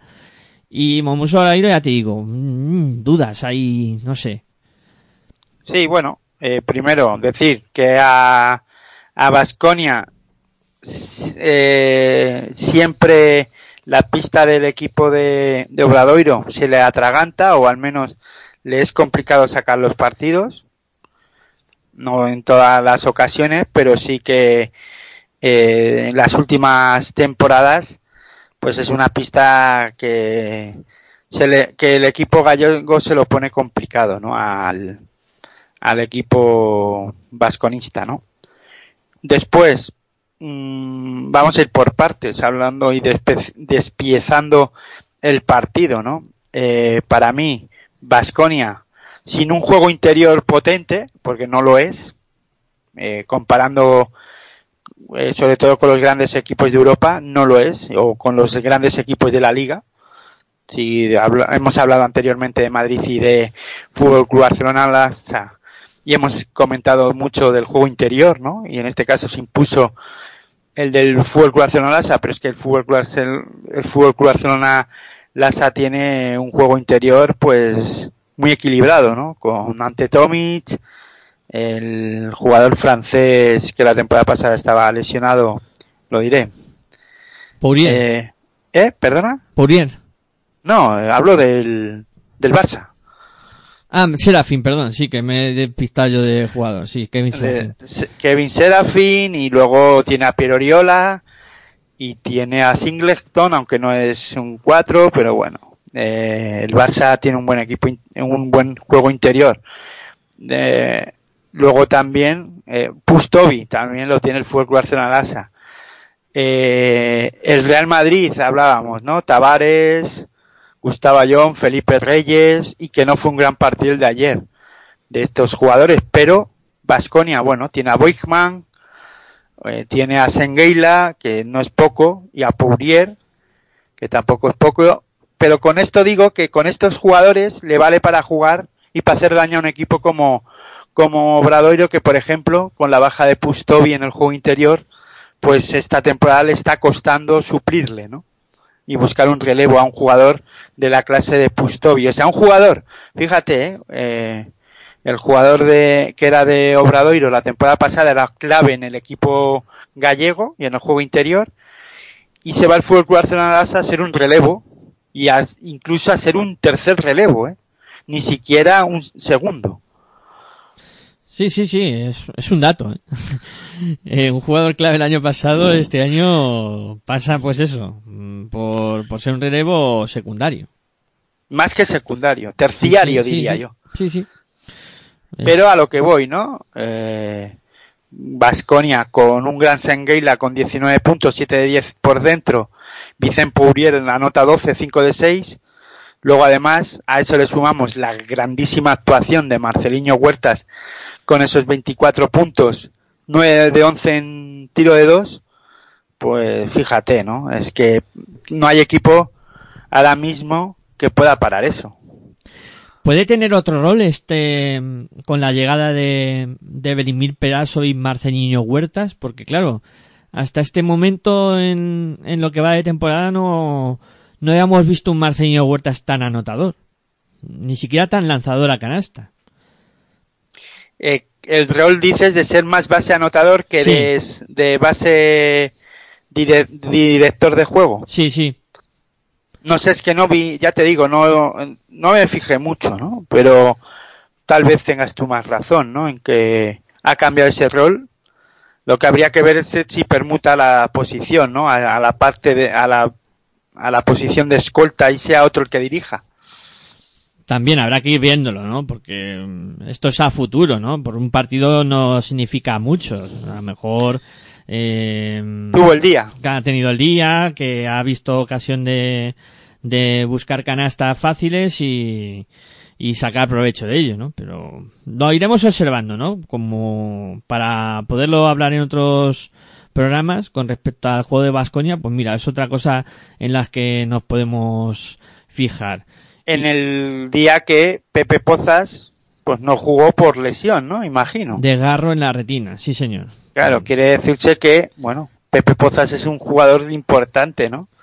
En la dirección de, de Mumbuso Obradoiro y defensivamente hablando. Claro, claro. A lo mejor con la presencia de Pepe Pozas en la pista, encimando Marcelino no se hubiera encontrado más tan cómodo y hubiera tenido que Puede buscar ser, otras ¿eh? cosas. Esto es hablar un poco de básquet ficción. Sí, ya sí. es entrar en ese campo y en ese mundo, ¿no? Nos gusta tanto que nos gusta a nosotros más que a los entrenadores hablar de básquet ficción y de futuribles.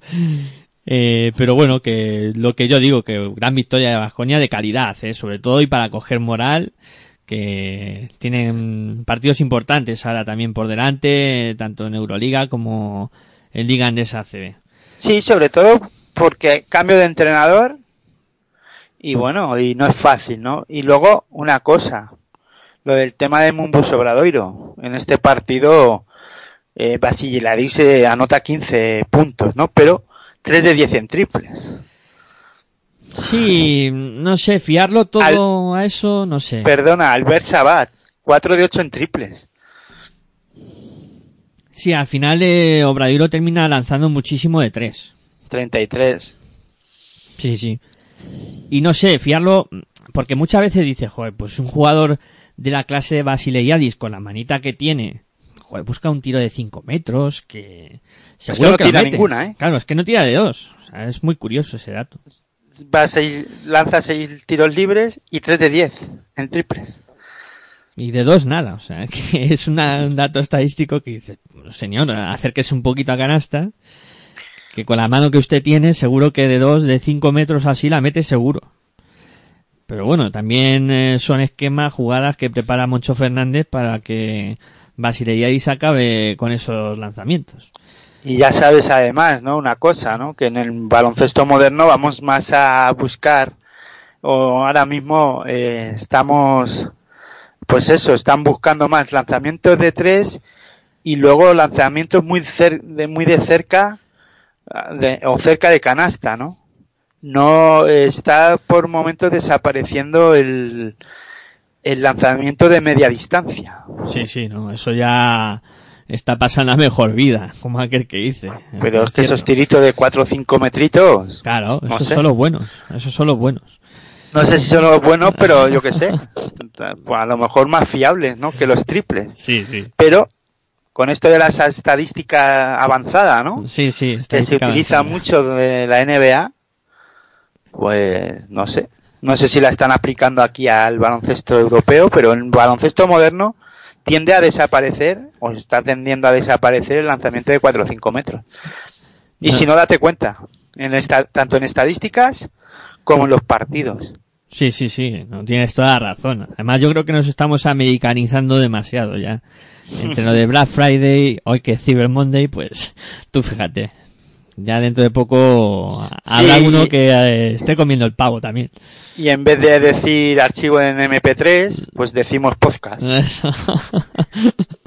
Sí, estamos, definitivamente nos estamos americanizando demasiado. Eh, bueno, eh, importante victoria de Andorra en Fuenlabrada, ¿eh? No es nada fácil ganar en el Fernando Martín y el conjunto andorrano que también está persiguiendo ese objetivo de, de meterse en la copa después de un arranque algo irregular. También parece que es un equipo al alza, que en las últimas jornadas está mostrando mejor juego y haciendo eh, las cosas mejor que en el arranque y consigue una victoria muy importante en, en Fuenlabrada. Partido igualado y bueno, al final triunfo, como digo, importante y de calidad. Sí, sin un con un Fuenlabrada sin Marco Popovic. Con esto no, no le estoy restando importancia a la victoria de, de Moraban Andorra, pero sí que para mí es un jugador más que importante, ¿no? Pienso que todos lo sabéis y lo sabemos que en Fuenlabrada, Fuenlabrada sin Marco Popovic lo nota, tanto en ataque como en defensa. Tal vez no está siendo el Marco Popovic tan anotador de la línea de 75, pero sí que es un jugador que busca mucho y fuerza mucho las jugadas en ataque, saca faltas y es un jugador que absorbe el ataque de, de Fuenlabrada en momentos importantes y también pues eso hace que el equipo rival esté más pendiente de él en algunas ocasiones, ¿no? Y eso resta pues cuando no está pues el resto de compañeros pues mm, tienen que fabricar más, ¿no? Incluso yo te diría también, editor, eh, aparte de en defensa de ataque, el- lo que es el carácter, ¿no? Que, al final no hay muchos jugadores que, que saquen carácter y que te puedan ganar partidos como Marco Popovic. Y es que, claro, en Fuenlabrada si miras, dices, ¿quién va a sustituir esta faceta? Eh, si acaso Leri, como capitán y tal, pero el resto no son jugadores de esos carismáticos que puedan tirar del carro, que también se nota. Sí, sobre todo Paco Cruz debía de ser uno de los jugadores que sí lo hace en que sí lo hace anotando puntos, pero no tiene esa, ese carisma, ¿no? Y ese carácter que podría tener que podría tener Marco Popovic. Sí, eh, le falta alguien, ¿no? Ahí que pueda dar ese esa voz, ¿no? En un momento en momentos difíciles de partido que los hubo ante Moraban Andorra. Y un Moraban Andorra pues que a un gran nivel, ¿no? Con un Dylan Ennis espectacular que castigó y mucho al equipo fuenlabreño, un David Jelinek que hubo en un momento que parecía que no lo podían parar, aunque es verdad que acabó con unos porcentajes de acierto bastante bajos, 2 de 6 y 2 de 7 en triples, pero que hubo un momento que destapó un poco el, la- el- o era un jugador que parecía que iba a ser imparable, ¿no? Porque estuvo muy acertado en un, anotó muy de seguido, ¿no? Sí, so- yo estoy contigo. La, ir- la irrupción de Dylan Ennis, eh, sobre todo en los últimos partidos, más eh, el buen momento de juego de Albici, que es otro de esos jugadores que ha dado un paso adelante con respecto al inicio de campaña, están eh, catapultando a este Moraván Andorra a, a un mejor baloncesto y, y a victorias importantes como esta. Yo creo que eh, son jugadores que han dado pasito adelante y, y están siendo fundamentales. Y luego El físico. El físico, El- sí, sí. El físico, este Moraban Andorra, sí que es eh, golpe, te ha dado un golpe por ahí. Perdón. Espero que no te hayas hecho daño. No, No, lo no. único, perdona, fuera de broma. El tema del físico, decía, ¿no? Que un equipo muy físico que se asemeja a, a, a Montaquí Fuenlabrada de, de hace tres temporadas que fue dirigido en el banquillo de em, J. Cuspineda, ¿no? Sí, sí. se asemeja bastante. No, no es lo mismo, pero sí con un, Olevi- un Oliver Stevic y con un Surna bastante y eh, bastante importante en esa eh, eh, a la hora del físico y si a eso le sumamos a un Musa Diagne que bueno que a lo mejor en los números no se ve pero el trabajo físico que aporta eh, Musa Diagne defensivamente hablando es importante ¿eh? Los intangibles que vuelven a aparecer, sí señor. Tres hombres claves. Aunque no se vea en la anotación, que eso lo dejan más para Dylan Ennis, Jelinek o incluso también, eh, como hemos dicho, Albici. Eh, pues estos hombres son los que se fajan, los que pelean para sacar el partido adelante. ¿eh? Y hablamos importante. poco de un jugador, el italiano, Michel Vitali, que sí que es, lo hemos comentado, ¿no? Pero pasa desapercibido. Sí, sí, sí, no, sé- es de los que hace no ruido, sé ¿no? si- ¿Perdona? No es de los que hace ruido, Vitali, no, no. No, y aparte es que no sé si es que, bueno, el nombre no llama la atención, pero es un jugador que está haciendo grande, está haciendo una gran temporada por ahora. Sí, sí, yo estoy contigo. Vitali cumple, además siempre cumple, ¿no? Es, es muy regular. Eh, 10 puntitos te aporta, luego también tiene ese, esa capacidad defensiva que creo que es otra de las facetas importantes de, de Vitali. Y luego aparte da asistencias, ¿eh? es capaz de darle, regalar puntos a sus compañeros. Sí, y ese es otro de los aspectos que te iba a destacar. Eh, visión de juego y, y saber hacer en pista. O sea, Y sobre todo cuando los momentos difíciles es el que pide el balón. Claro, claro.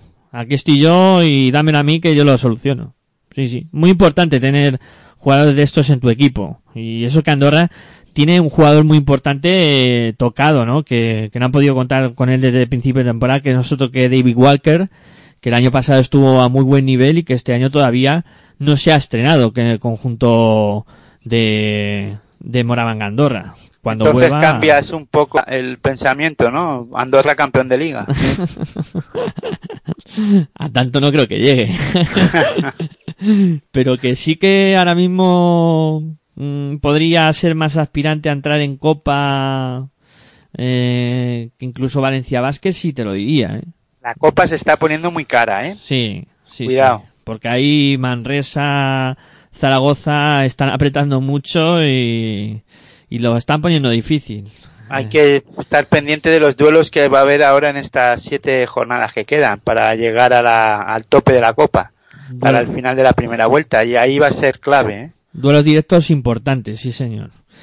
Y comentábamos lo de Manresa, vamos a hablar ahora del duelo entre Manresa y Breogán. El año pasado en Léforo, este año en Digandes ACB. Cómo cambian las cosas y menudo partido que se marcó en Manresa para conseguir la victoria.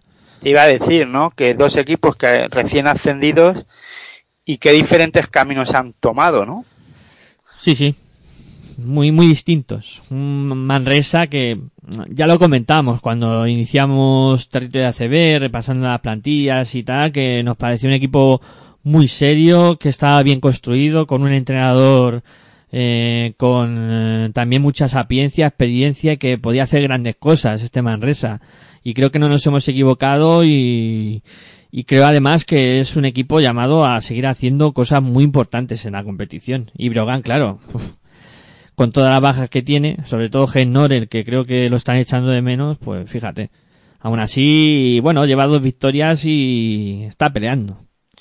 Hablando de Manresa, es que claro, con un jugador como Alex Renfroe, que sigue aportando dirección de juego, está pues cinco asistencias, es capaz de dar cinco asistencias y anotar 17 puntos, acabar con 23 de valoración, pues es muy importante, ¿no? Mm, Es, eh, yo creo que el, el jugador clave de este Manresa. Está a un nivel excepcional. Y luego que claro, mm, estamos hablando de un equipo como Manresa que es, aparte de Alex Renfroe, que está a ese nivel en dirección de juego y en anotación, luego le sumas a Ryan, a Ryan Tulson, eh, Justin Dolman, que aunque no haya anotado mucho, pero tener la sola presencia de Justin Dolman en pista ya es importante, ¿no? Y luego hay un jugador como Cady Lalane que se está saliendo esta temporada. Eh, para mí, Lalane es el jugador revelación de la temporada. A mí me está gustando mucho Lalan, también el que la acompaña en posición interior que es Saco, Jordan Saco. Em, Son dos hombres que están llamando mucho la atención, pero lo de Lalan es espectacular. ¿eh? Para Además. mí, jugador, eh, ya lo digo, ¿eh? Refe- eh, revelación de la temporada. A mí me está sorprendiendo. Un jugador que es de Puerto Príncipe, de Haití, que a- pues con esos 2 metros 08 y esa movilidad que tiene es un jugador que para mí, ya digo, ¿eh? jugó en Besiktas la temporada pasada y bueno, no sé, y en el Brindisi en la temporada 2017-18 y en febrero abandonó Brindisi y se fue a Besiktas a jugar con el equipo turco. Pero es un jugador que está haciendo una grandísima temporada. Y para mí, ya digo, ¿eh? ahora mismo el jugador revelación. Sí, estoy contigo. O sea, me está gustando mucho. Eh, Muy físico, que además es muy inteligente en la pista luego, porque no hace, no va de sobrado. O sea, a mí este tipo de jugadores que son muy físicos, que son muy grandes, que tienen cultura estadounidense, podríamos decirlo así, o catalogarlo de aquella manera, que, vamos, que hablando mal y pronto, que se pueden sentir flipados de la vida, y luego vienen aquí y, y no. O sea, es todo cabeza, eh, no hace una, no va de sobrado y creo que hace un baloncesto muy correcto. Eh, No, aparte de eso, no hace aquello que no sabe hacer. O sea, es un jugador que no regala nada. Claro, O sea, claro. Defensivamente aporta y luego en ataque es superior, en este caso ante un Café Candelas Brogan, claro. Pero eh, no es este, no es el único partido en el que destaca Larán. Entonces, eh, es un jugador, para mí ya digo, eh, re- vamos, ya Revelación. lo- sí, perdón, que se cambiaban ahí las sílabas. sí, Que se queden todas en su sitio, por favor. Sí, jugador revelación y estoy contigo. O sea, espectacular temporada la de la de Lalan. Y, Logan- en Breogán, perdona Miguel Ángel, pues Redivo aparece pero con unos porcentajes de tre- de dos, perdón, nada buenos, con un 30%, 3 de 10. Y luego un Svetkovic que para mí es el jugador más regular ahora mismo de Cafés Candelas Breogán, ¿no? Con 23 de valoración, 16 puntos, un jugador que parece que ha encontrado su sitio, ¿no? Eh, porque se siente importante. Sí, sí, sí. eh, Eso es clave para un jugador, ¿no? Bekovic del año pasado estaba en, en estudiantes y, y pasó con más pena que gloria. Eh, este año llega a Café Candela Brogan, eh, le dan un poco el, mando de- del equipo, eh, diciendo que tiene que ser un jugador referente y, tirar del carro, y, y lo está haciendo, ¿no? Eh, y luego falta que, no sé, porque los Vidal, Sergi Vidal, Ale Brown, jugadores que tienen mucha experiencia, eh, Jerome Jordan, eh, le falta un pelín de dar ese pasito también adelante y, y tirar de carro. Lo que me parece también es que, claro, Brogan cambia mucho cuando juega fuera de su pista que cuando juega en el Pazo de los Deportes de, de Lugo. O sea, es un equipo Sí. que cambia mucho. Sí, cambia mucho y sobre todo luego ha- has comentado a Ale Brown. Yo sigo pensando que abusa mucho del lanzamiento exterior y no lo digo por este partido que acaba en 2 de 6, sino ya cuando estaban estudiantes yo decía lo mismo. Sea, yo pienso que Ale Brown no necesita salir tanto a lanzar por fuera porque es un jugador que es suficientemente importante en el juego interior. Y y con estar más cerca del aro podría hacer más puntos que los que hace. Sí, lo del lanzamiento de tres tenía que ser algo puntual. Porque es un hombre que tiene buena mano y que puntualmente, pues, para cambiar defensas, podría salir a lanzar, pero yo sí que le veo más jugando cerca del aro y haciendo daño porque además tiene muy, buen muy buenos movimientos. O sea, luego es un jugador muy listo, se sabe buscar las jugadas y... Y lo que hablábamos antes del lanzamiento de media distancia, podían Claro, claro. aprovechar más, ¿no? Es un jugador que podía, en vez de salir a 6, a, a la línea de 6.75, pues a 4 o 5 metros. Sí, sí, sí, ahí podría hacer mucho daño, Ale Brown. Estoy de acuerdo contigo y además eh, está desaprovechado en esa faceta. Ya, pero es que en estudiantes pasa lo mismo. Y a mí me, des- eh, ya digo, a mí me desquicia este tipo de acciones de Ale Brown, no sé. Sí que vale, que anota dos de seis, sí, pero para mí ya son muchos seis lanzamientos. Claro. Un jugador como él debería de eso, pues dos, tres lanzamientos de tres y a ver qué pasa. Sí, Porque sí. luego también físicamente, para, no sé, se desgasta eh, mucho esfuerzo para luego defensivamente aportar bastante poco también, ¿eh? porque no es un jugador que últimamente, ya digo, en estudiantes defendía, sí, pero no a un nivel alto, no sé. Sí, lo del mono de trabajo lo tiene en, la, en el perchero. Ale Brown. Olvidado. Yo creo que está cogiendo polvo ya. No sé. Es un poco la sensación que me da. Claro, porque la LAN le rompe, Sí, sí, sí. pero le rompe tanto a él como a Jordan. Sí, sí, lo superan, lo supera. O sea, la LAN está tremendo en este partido. Se los lleva por delante a los hombres interiores de, de Café Canela Brogan.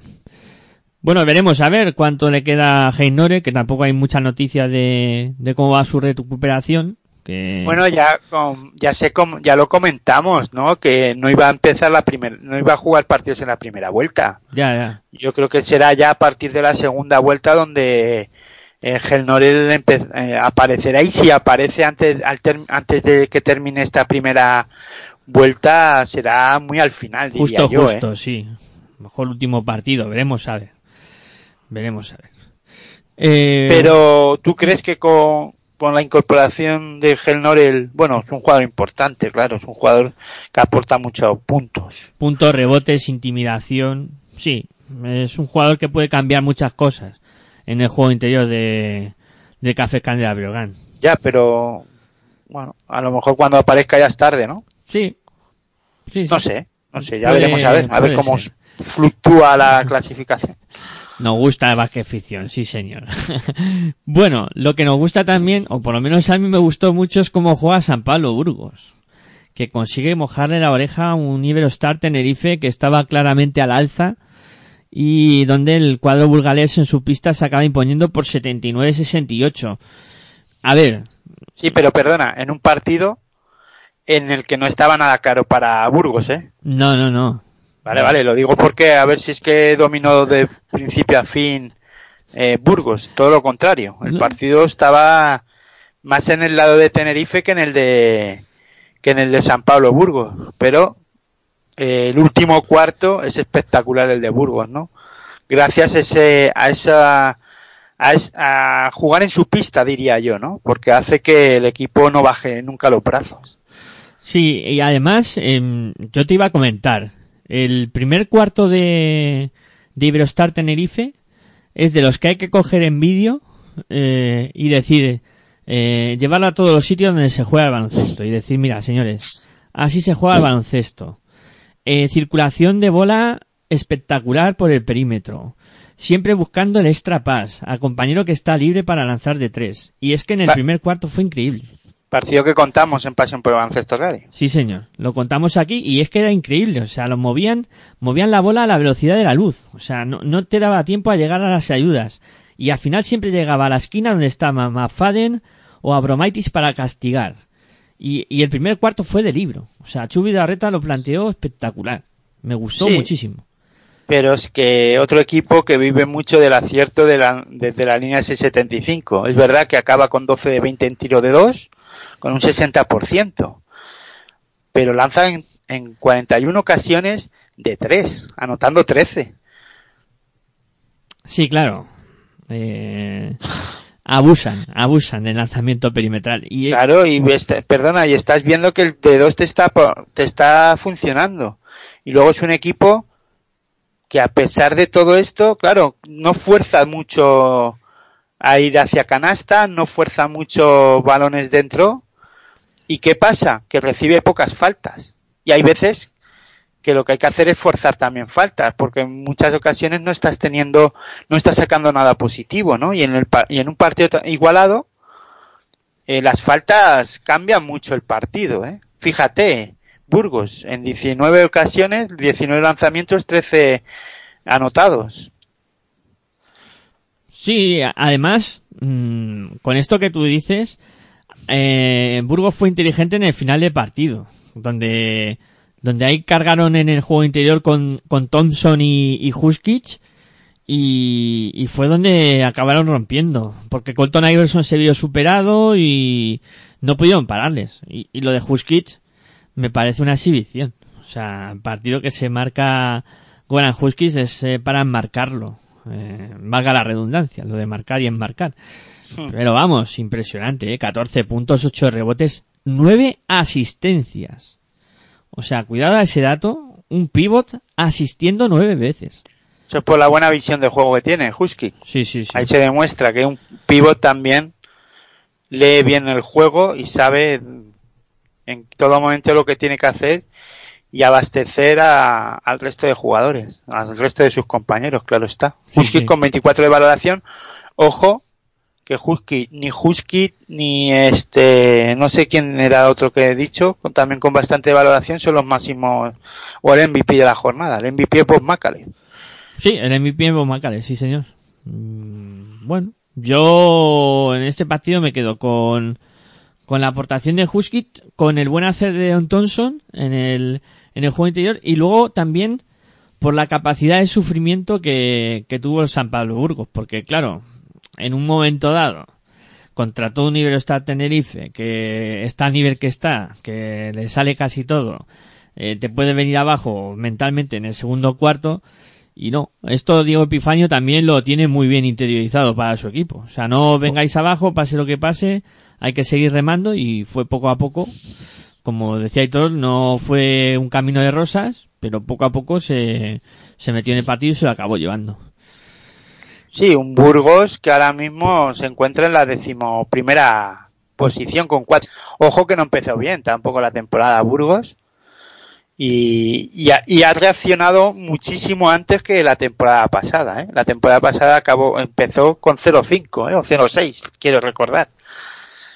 Sí, sí, empezó mal, 0-6, sí señor. Empezó con esa dinámica Sí, pero luego empezó a ganar y se metió arriba. Pero yo creo que ahora mismo en la mejor posición que de Burgos históricamente hablando. Sí, sí, eh, sin duda alguna. Un Y está ahora mismo a dos victorias de meterse en Copa.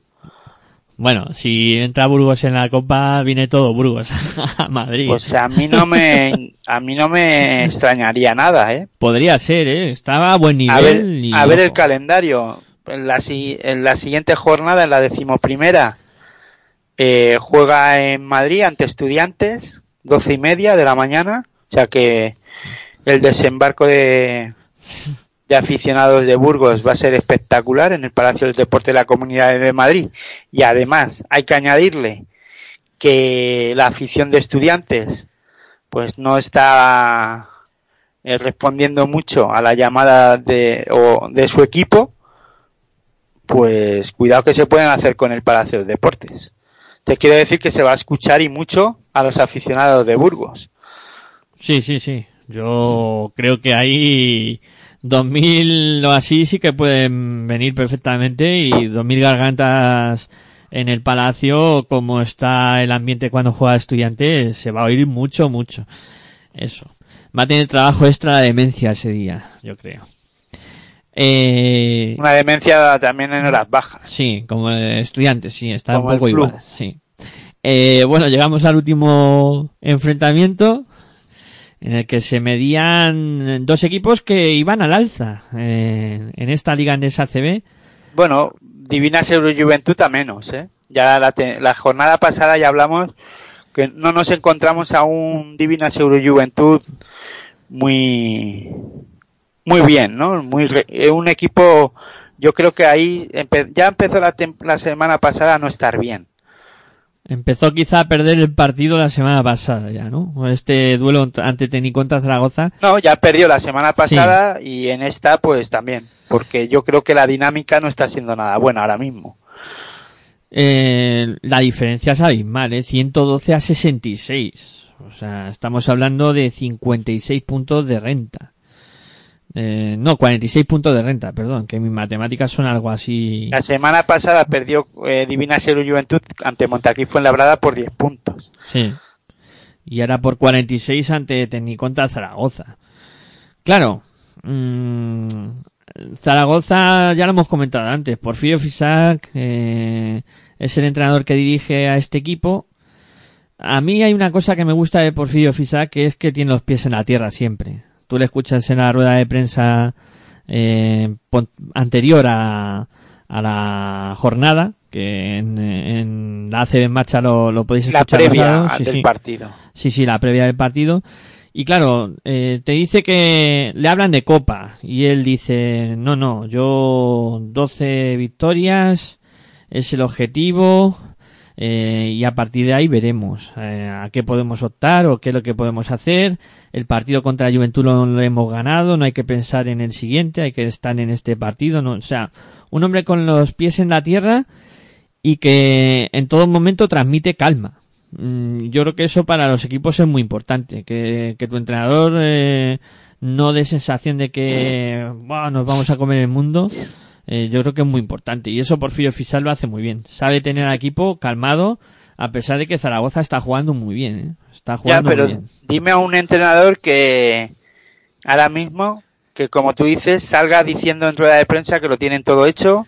No todo, pero sí eso, comiéndose el mundo. Es no que hay ni ninguno. Pablo Lasso, ni Pablo Lasso lo hace, ¿verdad? No, no, no hay ninguno. Yo creo que, a ver, Porfirio Fisac lo que quiere, lo que quiere transmitir es de cara al, a- al público y a la gente, ¿no? Para que no se lleven a engaños, ni que se ilusione, ¿no? Para no enrarecer el ambiente, porque cuando tú, bueno, no hay ningún entrenador que lo haga, yo diría, ¿no? Pero lo que tiene, lo que hace es eso, ¿eh? Hemos ganado dos partidos o tres seguidos, pero también hemos perdido dos o tres seguidos y que esto cambia enseguida. Fíjate Divina sobre Juventud, ¿no? Dos derrotas consecutivas de estar metido en posiciones altas de la clasificación, o sea, en posición de copa, más vamos a, comentar, a decir, a estar fuera. Sí, sí, sí, claro. Es otro, otra de esas cosas a, a tener en cuenta, que en dos, tres jornadas te puede cambiar un poco el decorado, ¿no? Y para Juventud, de hecho, ha cambiado. Eh, y- Igual que para Zaragoza, es que ahora mismo Zaragoza estaba en las posiciones del Divina Juventud o un poquito más abajo. Sí, sí, sí. Y ha ganado tres partidos y se ha metido arriba.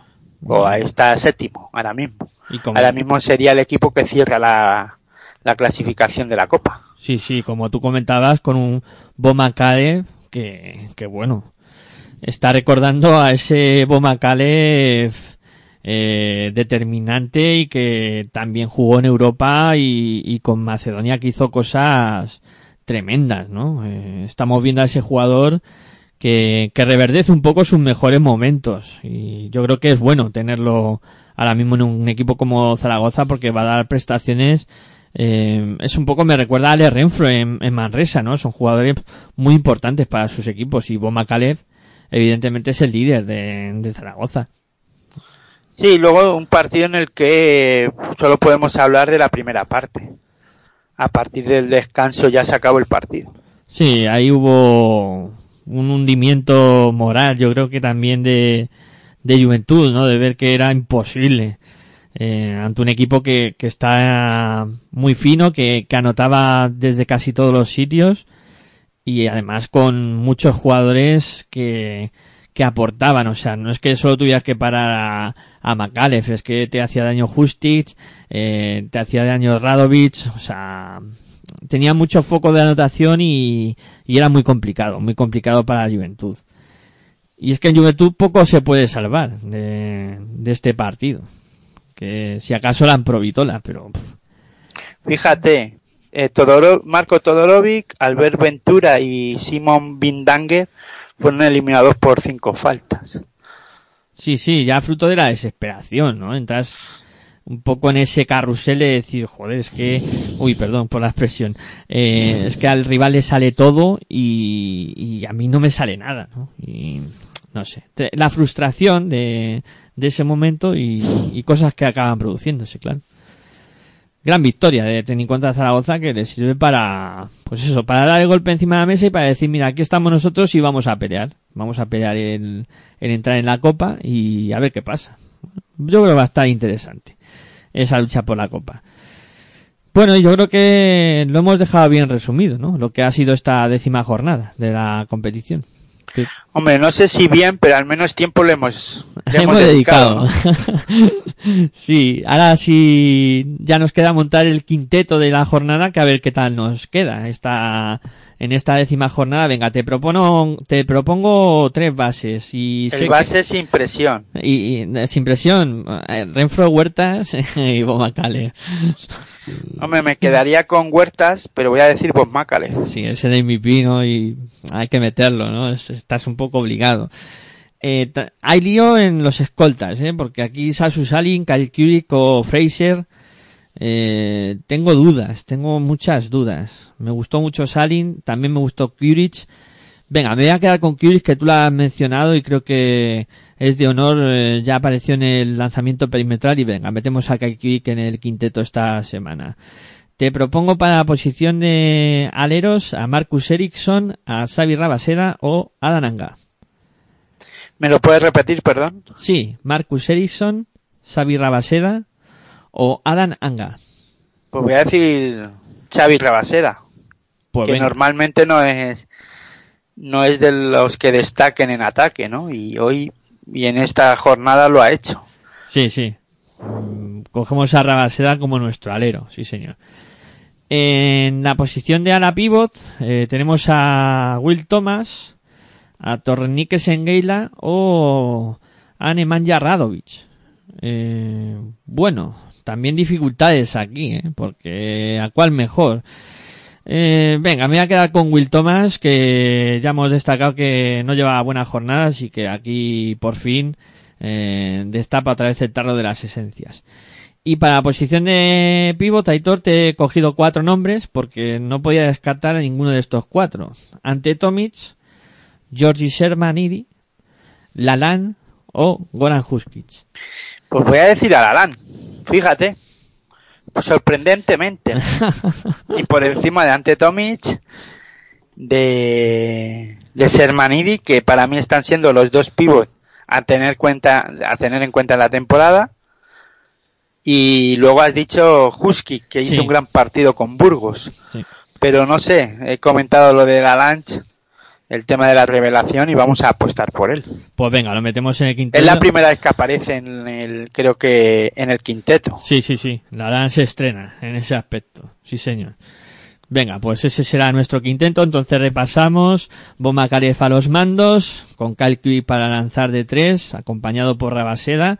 Para aportar eh, rebotes y defensa, más la lucha de Will Thomas y todo lo que aporta, con Lalan para poner la guinda a un quinteto de esta jornada 10 que me gusta, me gusta en líneas generales.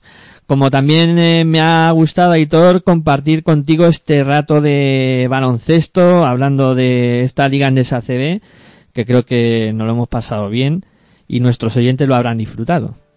Imagino que sí, ¿no? Yo al menos lo he pasado genial. Se me ha pasado rapidísimo. Yo pienso que pues que ha quedado una cosa bien hablando de, de esta jornada 10 de la Liga Endesa CB y ya te digo, para mí se me ha pasado enseguida y como siempre decir buen baloncesto para todas y todos.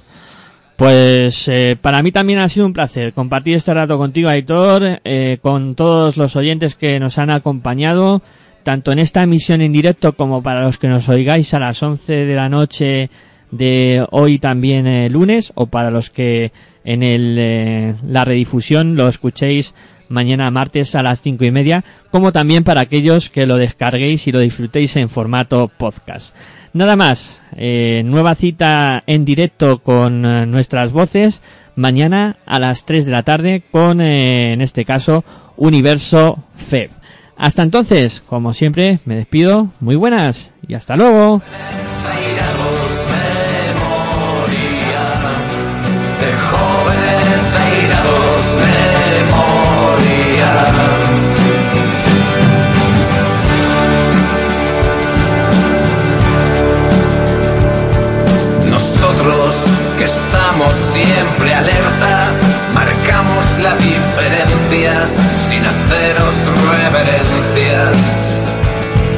Vivimos, caminamos sin aliados, amamos como soñamos, soñamos siempre armados.